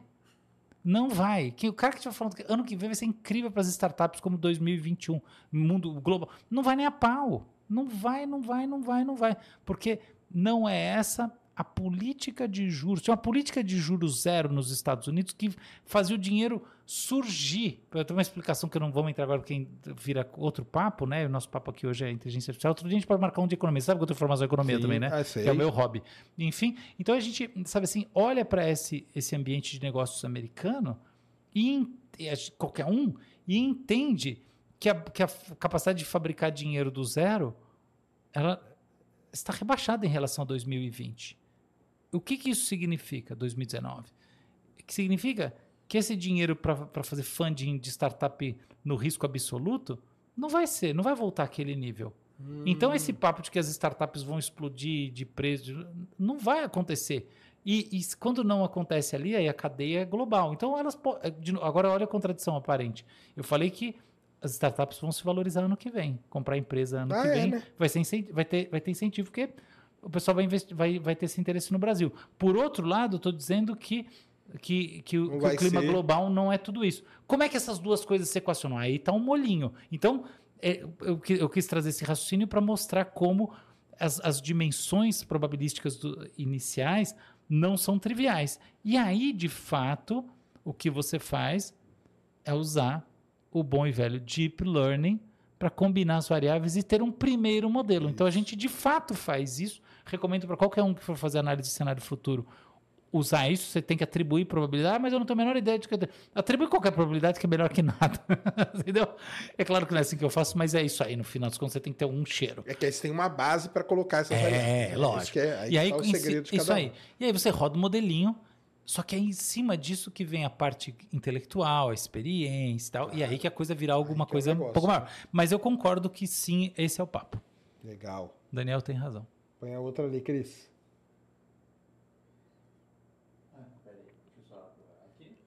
Que horas são? Que horas são? 11. E vamos dando tchau pro povo? Vamos, vamos. Ah, o pessoal tá falando do Gemini aqui. Nós falamos do Gemini já, falamos, tá? No começo aqui, antes de começar. Então, galera, volte aí que tem uma explicação do Gemini. Brunão. É o Brunão que tá fazendo os cortes? Não é, né, cara? Acho que é, ele É? voltou, ele voltou. Brunão, faz um corte aí da explicação do É Gemini aí, pra Bruno. galera. Tá? Então, nós falamos do mais cedo Gemini hoje, já. aliás. Pedi pra ele me, avisar a Gabi pra mim.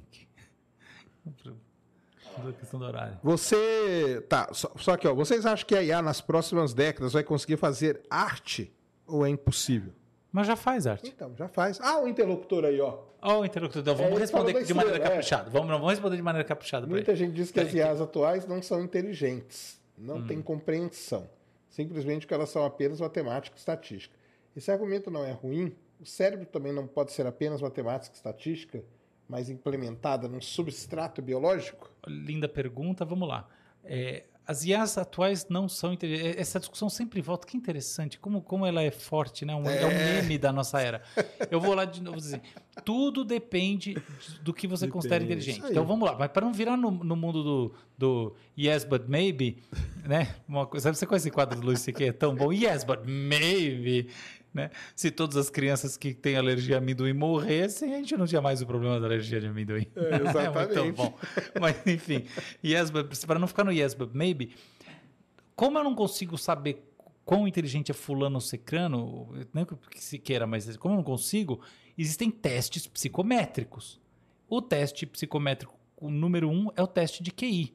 Outras medidas Entendi. são desempenhos acadêmicos, que não são pouco correlacionados. Ao contrário do que a gente supõe o senso comum, eles são fortemente correlacionados. Na verdade, o, teste de QI surgiu da alta correlação entre o desempenho. O cara que vai bem em matemática costuma ir bem em, em- em- em ciências e, curiosamente, melhor em português na escola do que o cara que vai mais em matemática. Curiosamente. Então, tem uma correlação, ainda que ela não seja perfeita, não seja fortíssima, existe. Quando eu tenho um sistema que é sintético, né, que, então ele, ele é artificial, eu acho que eh, pode chamar de artificial, não vejo problema nenhum. Mas mais preciso, eu gosto de usar, ele é sintético. Por quê? Porque a inteligência em si, ela tem a sua ontologia, ela- e a ontologia dela é a do desempenho informacional eficiente. Esse desempenho informacional eficiente, ele é artificial no sentido que as coisas são artificiais, elas são falsas? Ah, elas... sim. Não, ponto, não, não. Mas ela, ela tem uma natureza que é diferente da orgânica. Tem. Tem. O que é contrário de orgânico é artificial? Não, o contrário de orgânico é sintético. Eu já dei essa explicação. Por isso que o certo é inteligência sintética. Sintética. Que a gente chama de artificial, não tô nem aí, porque pra mim esse problema não, não importa em nada. Não, também não sou muito uh, assim, tanto- tanta questão de palavra, tô questão de ideia. Ideia boa para mim interessa, não palavra boa. Mas enfim, então a inteligência sintética, ela é inteligente? Ué, se eu disser que, o- que o sujeito que passa no teste de QI, aprovado no SAT americano, no SAT, isso, aquilo, na FUVEST em primeiro lugar, é inteligente, eu vou dizer que é inteligente. Por que, que eu não vou dizer que é inteligente? Porque é crime? Não, é inteligente, é passar no teste em primeiro lugar. Agora, se eu falar assim, não, o que importa para ser inteligente é uma relação com o mundo que, através da qual aquele ente vai encontrar o melhor para si. Tá? Então, assim, o sistema que otimiza o seu próprio acoplamento com o mundo é o mais inteligente. Então, o macaco que conseguiu se, se reproduzir e sobreviver e etc. é mais inteligente que os outros macacos e assim por diante. Aí ela não é inteligente, porque ela não tem nem esse driver. Só que o problema de, tra- de tratar as coisas dessa maneira é que daí, por definição, eu estou dizendo que ela nem poderia ser inteligente. Então, por que a discussão se eu já estou desclassificando na saída? Entendi. Então, para eu não desclassificar na saída e dizer, bom, ela pode ser inteligente, e se ela pode, deixa eu avaliar se ela é, implica em eu ter um parâmetro. Se eu tenho um parâmetro, esse Parâmetro, parâmetro tem que ser comum. Se esse claro. parâmetro é comum, ele é o que já está estabelecido. O teste de QI e os outros testes de, que, que medem a inteligência de maneira direta ou Se ela indireta. passa e tem nota melhor, né? Então. Como é que eu vou dizer que ela é estúpida? Então, pode seguir lá, bota lá a pergunta dele, que daí tem uma parte 2 da pergunta dele que eu acho bem importante. Que é o seguinte: o cérebro é só matemática e estatística? Veja bem, primeira coisa, muito importante da gente pensar. A gente tem sérias lacunas no, no- no- na decodificação, no, no entendimento da maneira como isso que a gente experiencia como pensamento está implementado neurologicamente. Então, há uma discussão longa que a gente não pode dizer, o cérebro é não sei o quê, a gente não sabe. Agora, por outro lado, que é um ponto importante, todas as reações cerebrais de alguma maneira envolvem processos e esses processos, no, no ponto de vista do que a gente conhece, a gente pode dizer que eles são algoritmizáveis? Mas lógico. Mas por que não? Ué, eu não tenho, eu, eu- eu, por exemplo, eu vou ter o potencial, um potencial de ação, né? O neurônio vai dispa- disparar. Tá, tem- eu tenho vários neuromoduladores, assim, várias variáveis né, neuro- eh, neuroquímicas, dimensões, que entram sem determinar o jogo, sem ser tudo ou nada. Mas ainda assim, em algum nível, eu tenho uma equação de disparo Que descreve, do neurônio. né? É, agora eu falo assim, não, mas, por exemplo, tem a, te- a teoria de que a consciência vem de efeitos quânticos. Bom, não sei se ela vem de efeitos quânticos, mas se ela vier de alguma maneira. Não tenho algoritmo quântico? Ué, cara, Uhum.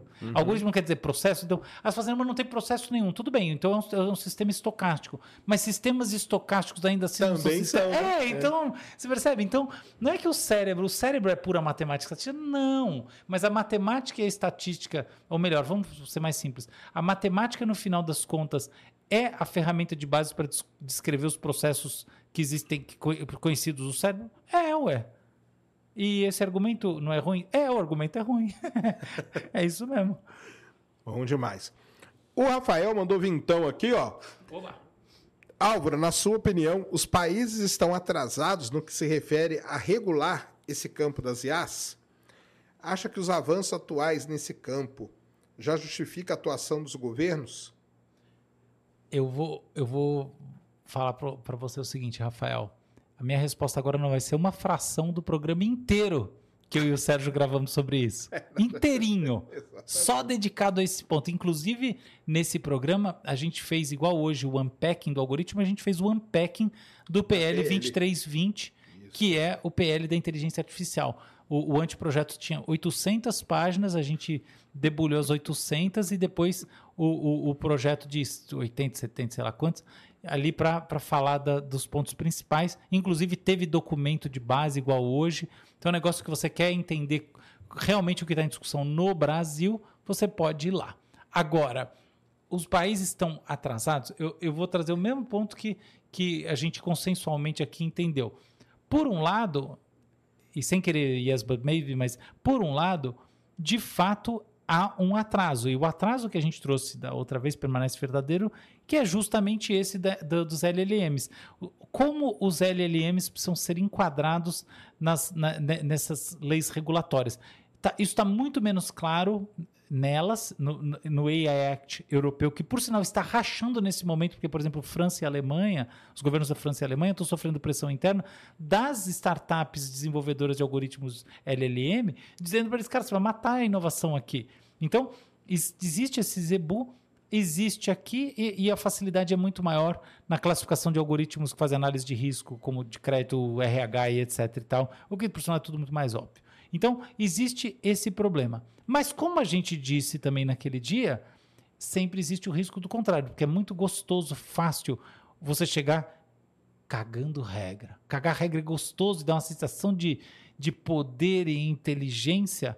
Só que se a regra ficou obsoleta em seis meses, como é que você Ah, faz? é, claro. Então não é tão simples. Ainda mais no Brasil. O Brasil é uma terra né, de tradição é, lusitana, né? Assim, a, gente, é- a gente é cartorário. O povo ama a regra. A Constituição brasileira, comparar ela com o tamanho da Constituição americana. Então, a gente tem que olhar também por esse outro lado. E eu não quero dizer que a gente tem que viver no bang bang, não é nada disso. Precisa regrar. Agora, se a gente não, não cria um sistema de revisão, de repensar isso continuamente durante alguns anos, essas regras tendem a se tornar não só enrijecedoras, como profundamente estúpidas. Elas vão ser a desinteligência artificial, porque essas regras vão falar de um universo no qual o que está em jogo não é o principal. Exemplo, já hoje em dia você tem um monte de regra falando muito sobre algoritmos preditivos, nada sobre LLMs. Daqui a pouco você tem umas que até falam de LLM, mas não tem do sei lá o quê. Então, essa capacidade de adaptação é o que vai determinar se o, o- o caminho está sendo bem trilhado ou não. No momento, eu não vou dizer então que os governos estão meramente atrasados, porque eu vou dizer, por um lado, graças a Deus, que porque senão eles já estariam obsoletos, essas regras já estariam obsoletas. Então, essa, essa combinação delicada que a gente tem que eh, fazer, e no final das contas, sim, ter sistemas normativos, proteger os seres humanos, o que não significa eu criar reservas idiotas de mercado. Tipo, imagina como seria o mundo hoje em dia se, se a gente tivesse criado uma série de, de barreiras protecionistas para a não eliminação dos empregos de ascensoristas. Já pensou você entrar no elevador todo dia e ter uma pessoa lá dentro que vive numa cabine fechada de elevador? Entende? É- é- foi um bem para a humanidade, infelizmente é verdade, que esse tipo de coisa né, foi Claro. sendo substituída por um trabalho que é automatizado. Então a gente não, obviamente, não- isso não significa que, ah, então dane-se, todo mundo vai passar fome porque o trabalho da pessoa não é suficientemente eh, intelectual. Ou de... Não, não é nada disso. Aí que existe esse, esse caminho do bom senso. Mas a gente achar que, não, então a gente tem que bloquear qualquer tipo de, de ação automática. Ué, mas caramba, mas a gente não pode esquecer que, entre outras coisas, a ação automática nos livra de fazer alguma coisa. Claro. Então tem que ter esse bom senso. Isso foi o que a gente falou naquele dia, durante a- a- as mesmas três horas que a gente está dedicando hoje a esse tema, e vale a pena voltar lá. Isso aí. Vamos? Isso aí, Álvaro. Sensacional, cara. Poxa, sensacional mesmo. Deixa aí pra galera onde que o pessoal te encontra. Já tava ali na apresentação, mas fala aí. Ó, domingo, um sim, um não, na Folha de São Paulo, na Ilustríssima. Se você não assina, dá aquela assinadinha que vai, você não vai se arrepender. Mulher, dois meses de graça, você pode testar, não gostar, você cancela. Boa. É, na CBN, Rádio CBN, né, do Grupo Globo, toda quarta-feira, 3 e 5, o programa chama Visões do Futuro.